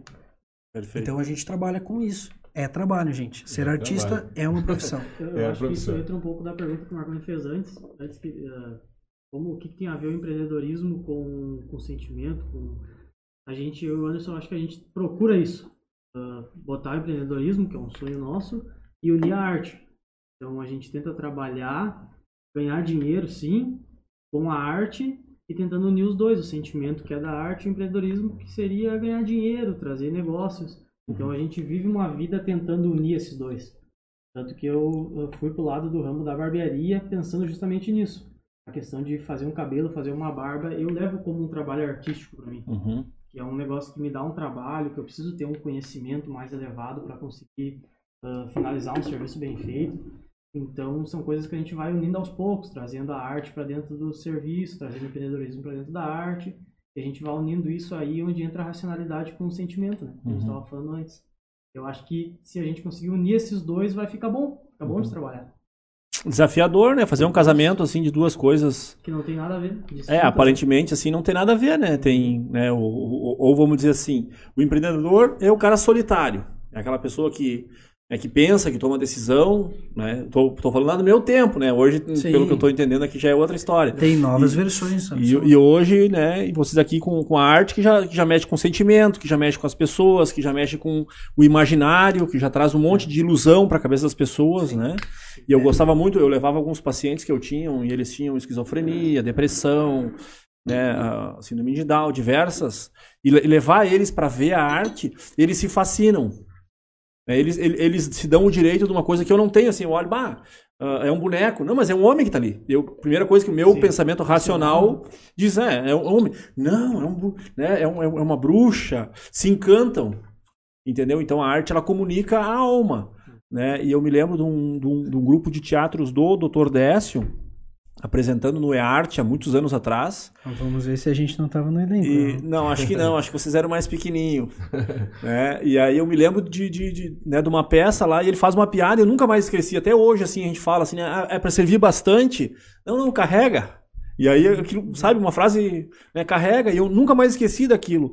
Porque talvez foi a primeira vez que me levaram para o teatro para assistir uma peça. Entendeu? A gente ia no cinema para uh, ah, olhar para a tela e consumir aquele produto pronto. É, enquanto no teatro tem a emoção, tem o sentimento, tem aquela parada que ele dá que a gente não sabe se ele está perdido, se o artista está. O que, que ele está fazendo ali, qual é que é a ideia dele. Ele está nos deixando desconfortável. É, eu acho, eu acho que o mais interessante que tem no teatro hoje é justamente a experiência que tu tem. De tu ir poder entrar na história, de tu poder uh, mergulhar naquele personagem. Pena que todo mundo não pode consumir. Isso, sentir o que ele está sentindo. Tanto que hoje, falando dessa união entre sentimento e empreendedorismo, eu tento trazer isso para dentro do negócio. Tanto que o slogan da barbearia hoje é venha ter sua experiência épica. Então eu tento, dentro da barbearia, trazer uma experiência para o cliente. Não que o cliente vá lá só para cortar cabelo e fazer a barba. Eu quero que ele vá lá, ele tenha uma boa conversa, ele tenha um bom ambiente, que ele escute uma boa música ambiente. Então que tenha toda essa experiência. Eu uso a toalha quente para fazer a barba que dá uma experiência de relaxamento, que eu tenho muitos clientes que vão só para relaxar, nem precisa a barba, vai lá pra passar uhum. a toalha quente no rosto lá. Essa aí eu não então, experimentei ainda. eu experimentei. O Alex, sim, o Alex é chique. Foi uma experiência até, até estranha, eu tava trabalhando em Sapucaia do Sul, Sapucaia do Sul, fazendo locução, e aí eu tinha duas horas de intervalo. Cara, eu não lembro o que, que eu tinha naquele dia, mas eu tava com a barba muito feia. Eu pensei, cara, eu vou, vou viajar aqui pelo, pelo bairro aqui, ver se eu acho uma barbearia. Aí cheguei, o cara meio desconfiado, assim, né? Aí uhum. eu disse, ah, preciso só fazer a barba e dar uma emparelhada no cabelo. Aí o cara disse, não tem horário agora. E naquele meio tempo alguém uh, cancelou. O cara mandou uma mensagem para ele, ah, não vou poder ir tal hora. E aí abriu aquela brecha para fazer a barba. Uhum. Aí ele disse, ah, então tá, vamos começar pela barba. Aí eu escutei um barulho, abriu o micro-ondas e tal. Pensei, pô, o que cara vai fazer? Vai comer agora? Vai, vai almoçar. Aí esse lance da, da, da toalha, assim, Isso. tapou todo o rosto, assim. Eu fiquei de início fiquei um pouco desconfortável. Não, não, Sim, não é acostumado. Eu não era acostumado, ele deveria ter avisado, avisado ó, vou fazer um procedimento assim e tal. É, eu quando eu vou fazer o um procedimento da toalha quente em cliente novo, eu pergunto. Mas foi bem, bem uhum. bacana aquela experiência, bem, bem relaxante eu, eu mesmo. eu quase dormi assim. Isso, eu sempre pergunto se já fez, a, já teve a experiência da, da, da toalha quente, da, fazendo a navalha. Quando ele me diz que não, eu explico. Ó, então eu coloco uma toalha quente no teu rosto, que é para te relaxar, abrir os poros, o pelo ficar mais macio, facilita o barbear com a navalha. Eu explico o que vai acontecer, porque se tu vem com uma toalha quente, com fumaça, que ela sai literalmente muita fumaça na toalha. Tu larga no rosto do cliente, ele se assusta. A primeira impressão dele é, isso aí tá quente, vai Eu me assustei. É. Então tem que explicar. E isso já faz tudo parte da experiência ter uma experiência de ter uma explicação do que está acontecendo contigo ali na cadeira, entendeu? Então, daqui a pouco o cara vem, bota na toalha quente em ti, tu fica ali, tá, mas o que está acontecendo aqui? Uhum. Por que essa toalha tá quente? Tá desconfortável ali, tá pensando, ah, o que, se não pode falar ainda, não me atrapalha a tua boca. Faltou uma aula de comunicação. É, é, verdade. Mas a gente é. falava do, do teatro ali, é, seja de grandes proporções ou, ou, uma apresentação menor, assim, tem também o trabalho do, do, do sonoplasta, né? Tem. Como é que é esse trabalho? Tem que ter uma uma conexão bacana com o pessoal, tem que participar ativamente dos ensaios e tudo mais. Uh, o sonoplasta, acredito eu, na, na, minha experiência ali no teatro, que ele é a segunda pessoa que mais conhece o espetáculo depois do diretor. Ele precisa conhecer. Precisa conhecer. Precisa. Precisa conhecer de cabo a rabo, ele precisa saber o texto de cor, ele precisa saber a marcação do, dos atores no palco, ele precisa saber em que momento o ator vai falar tal fala, porque é tudo muito sincronizado. Mas aí o pessoal decora mesmo ou vai no improviso? Cara, eu sempre fico pensando assim, eu vejo, né, só te interrompendo assim, ó, os, os, artistas com um monte de folha e lendo aquilo. Ah, mas será que o cara decora tudo aquilo? Bah, eu, duas frases aqui para começar o programa, eu esqueço uma. Sim. Isso é uma coisa que o Anderson pode falar melhor para vocês, que existem, existe o texto decorado e existe o canevas. O texto decorado é onde o diretor te larga o texto e tu precisa falar aquilo. Ó, tem esse texto, precisa falar isso. Ou o diretor vai te largar um canevas, que é a ideia de cena, e aí uhum. vai do, do ator criar a fala e fazer na hora. Eu acho que a gente sempre foi uma mistura dos dois, né? A gente ganhava um texto e tinha aquele texto exato, mas a gente podia criar em cima desse texto. E Muito nessa bem. hora que o iluminador se ferra. Porque tu tá com o texto na mão. Daí o cara, ah, tá, tá, falou o texto, tá, no final do texto eu tenho que ligar a luz. Só que ele terminou o texto e ele não parou de falar. Ele continua falando. Ah. Isso é uma coisa que o Anderson fazia muito. já deu pra ver, já deu pra ver. Demais, ver. Não vou me pronunciar. Não tem no microfone lá? Não tá desligado. Ah. Porque ele tem um texto, chegou no final do texto, ah, vou ligar a luz, tá, mas o Anderson não parou de falar. Tem que botar a música, o Anderson não parou de falar. Às vezes botava a música e levantava e deixava falando. Entendeu? Mas o iluminador e o sonoplasta, ele precisa conhecer de cabo a rabo a peça, é. ele precisa conhecer os atores ele, é uma coisa que é muito importante é ele conhecer, ser, ser bem ligado com a equipe. Tem, por exemplo, eu sei que o Anderson gosta de falar. Eu sei que quando chegar no final do texto dele, ele não vai parar de falar. Não vai parar. Ele vai continuar falando. Então não adianta eu deixar ele esperar o texto que está escrito e botar uma música por cima dele ali, que eu sei que vai, vai dar errado. Uhum. Então eu preciso conhecer ele, conhecer o ator, para saber o momento que ele vai realmente parar de falar ou se ele vai continuar falando. Então isso é muito importante. A gente tem um monólogo que é uma pessoa só em palco, um teatro, que o, dire... o Anderson é diretor, a Karina Bayer é atriz, eu sou iluminador e o Mikael é sonoplasta. E nesse espetáculo a iluminação e a sonoplastia fala muito. É como se fosse um segundo personagem, porque é só uma pessoa em palco. Então a luz precisa desligar no momento exato, a luz precisa ligar Pois é, exato. isso que eu acho tri. É uma pessoa só uhum. e tem quatro pessoas trabalhando, três pessoas trabalhando atrás. Por fora, isso aí. E a luz fala muito, o som fala muito. Porque em momentos de troca de figurino a pessoa continua no palco. Precisa é. ter uma luz mais baixa para ela trocar um figurino. Precisa ter um auxílio, porque se largar só a pessoa numa luz branca, não, não dá um espetáculo uhum, legal, uhum. entendeu? Então, Isso tudo é feito aqui em Sapiranga, Alex. Tudo aqui em Sapiranga. Vai dizer que tu não sabia? Eu sabia, eu não sabia, mas é, é tudo aqui. Tudo aqui. E esse é o trabalho do iluminador de sonoplasta, é dar um complemento para o pessoal que está no palco e para a direção, para criar um ambiente, uma experiência diferente na, no, no todo ali do espetáculo. Né? É, então essa técnica, ela realmente vem na missão assim, de completar os outros 50% de uma história, de uma direção, que como o Douglas falou das técnicas ali de um texto corrido, onde o diretor diz assim, não, é esse texto, nenhum caco a gente comenta, né? Na, no, na cena interior assim de trabalho.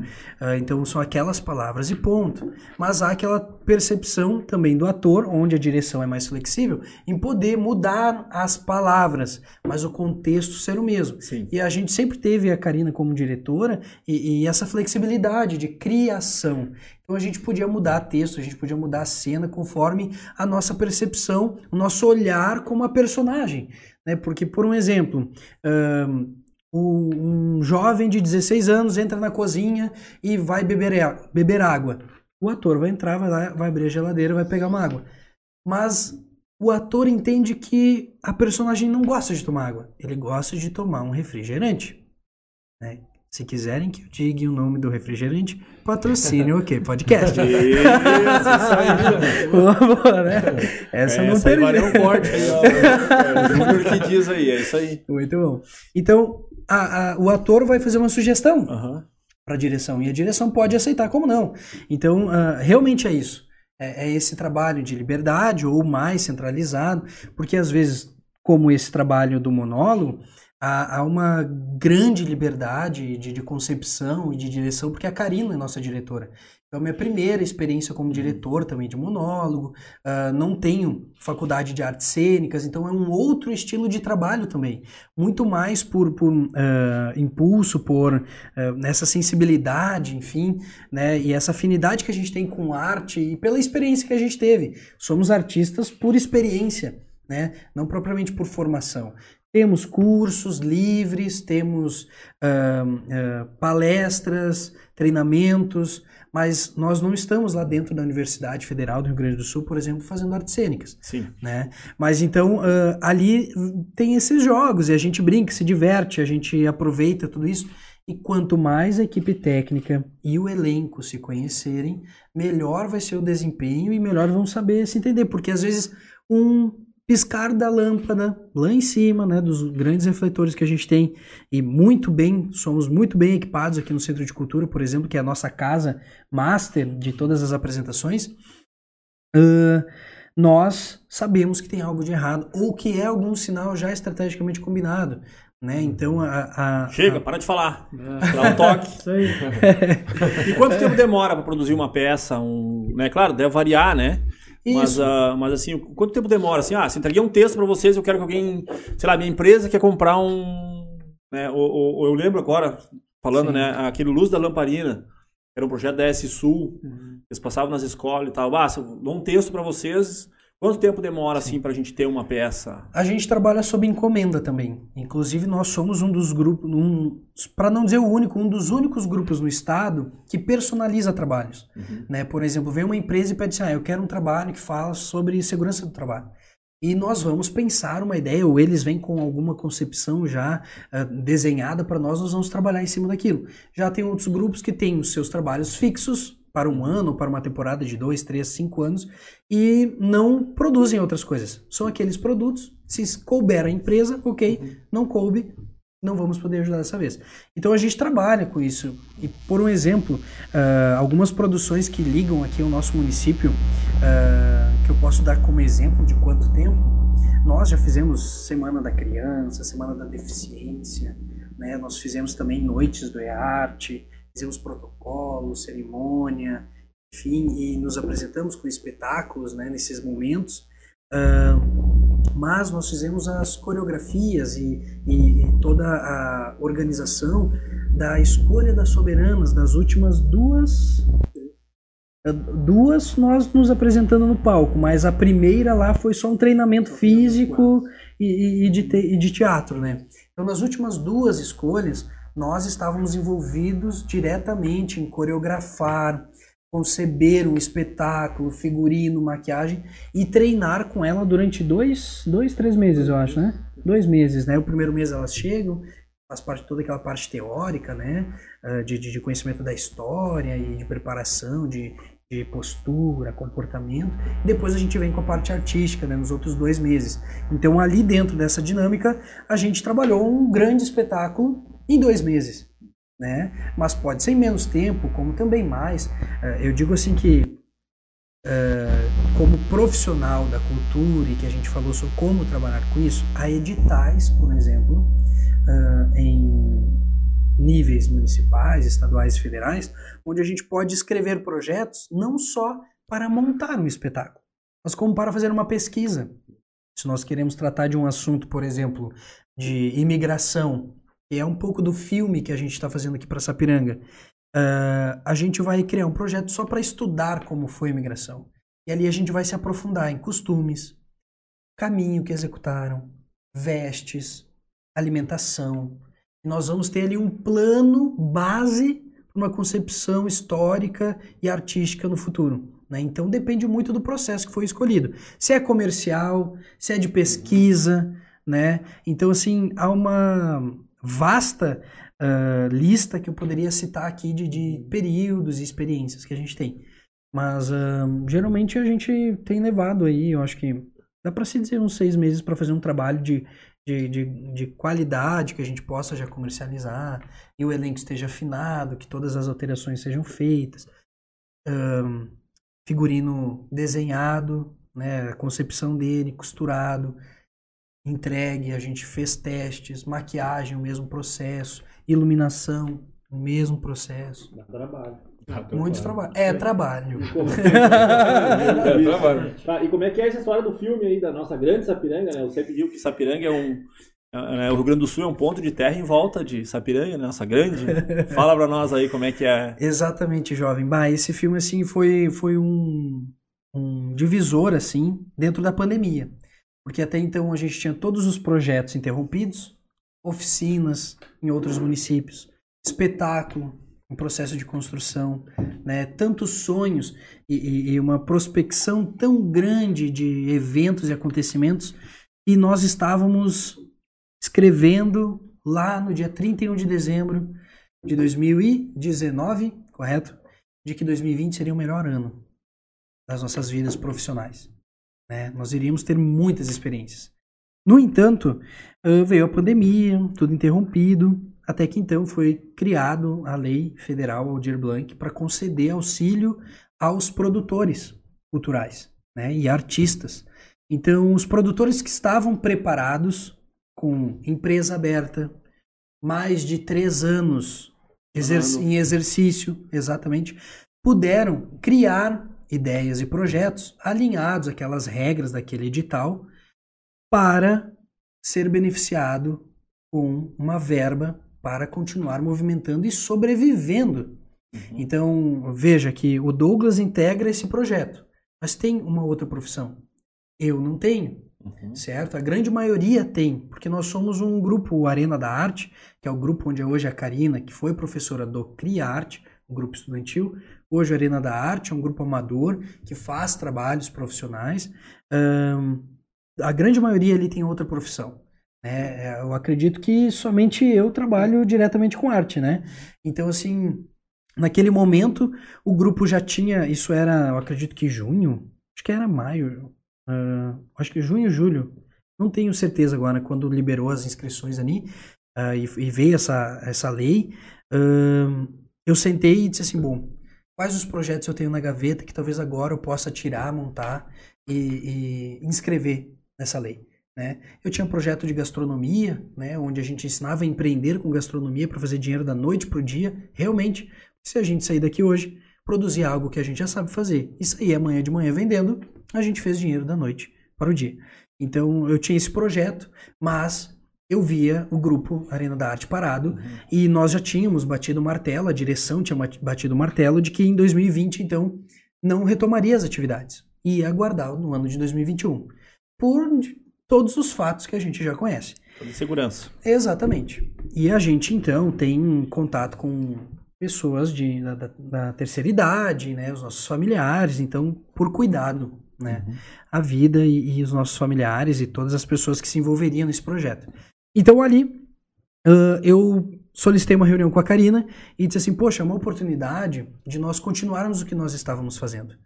Foi encomendado para nós uh, uma imersão na, na, na imigração alemã na cidade para fazer uma encenação real dentro da casa do imigrante lá no aniversário do município 2019. E nós criamos então a família Spengel. Né? E essa família, cinco integrantes, um patriarca, mãe, pai, dois filhos, vivenciaram dentro daquela casa, naquela festividade, antes da pandemia ser anunciada, uh, os costumes alemães.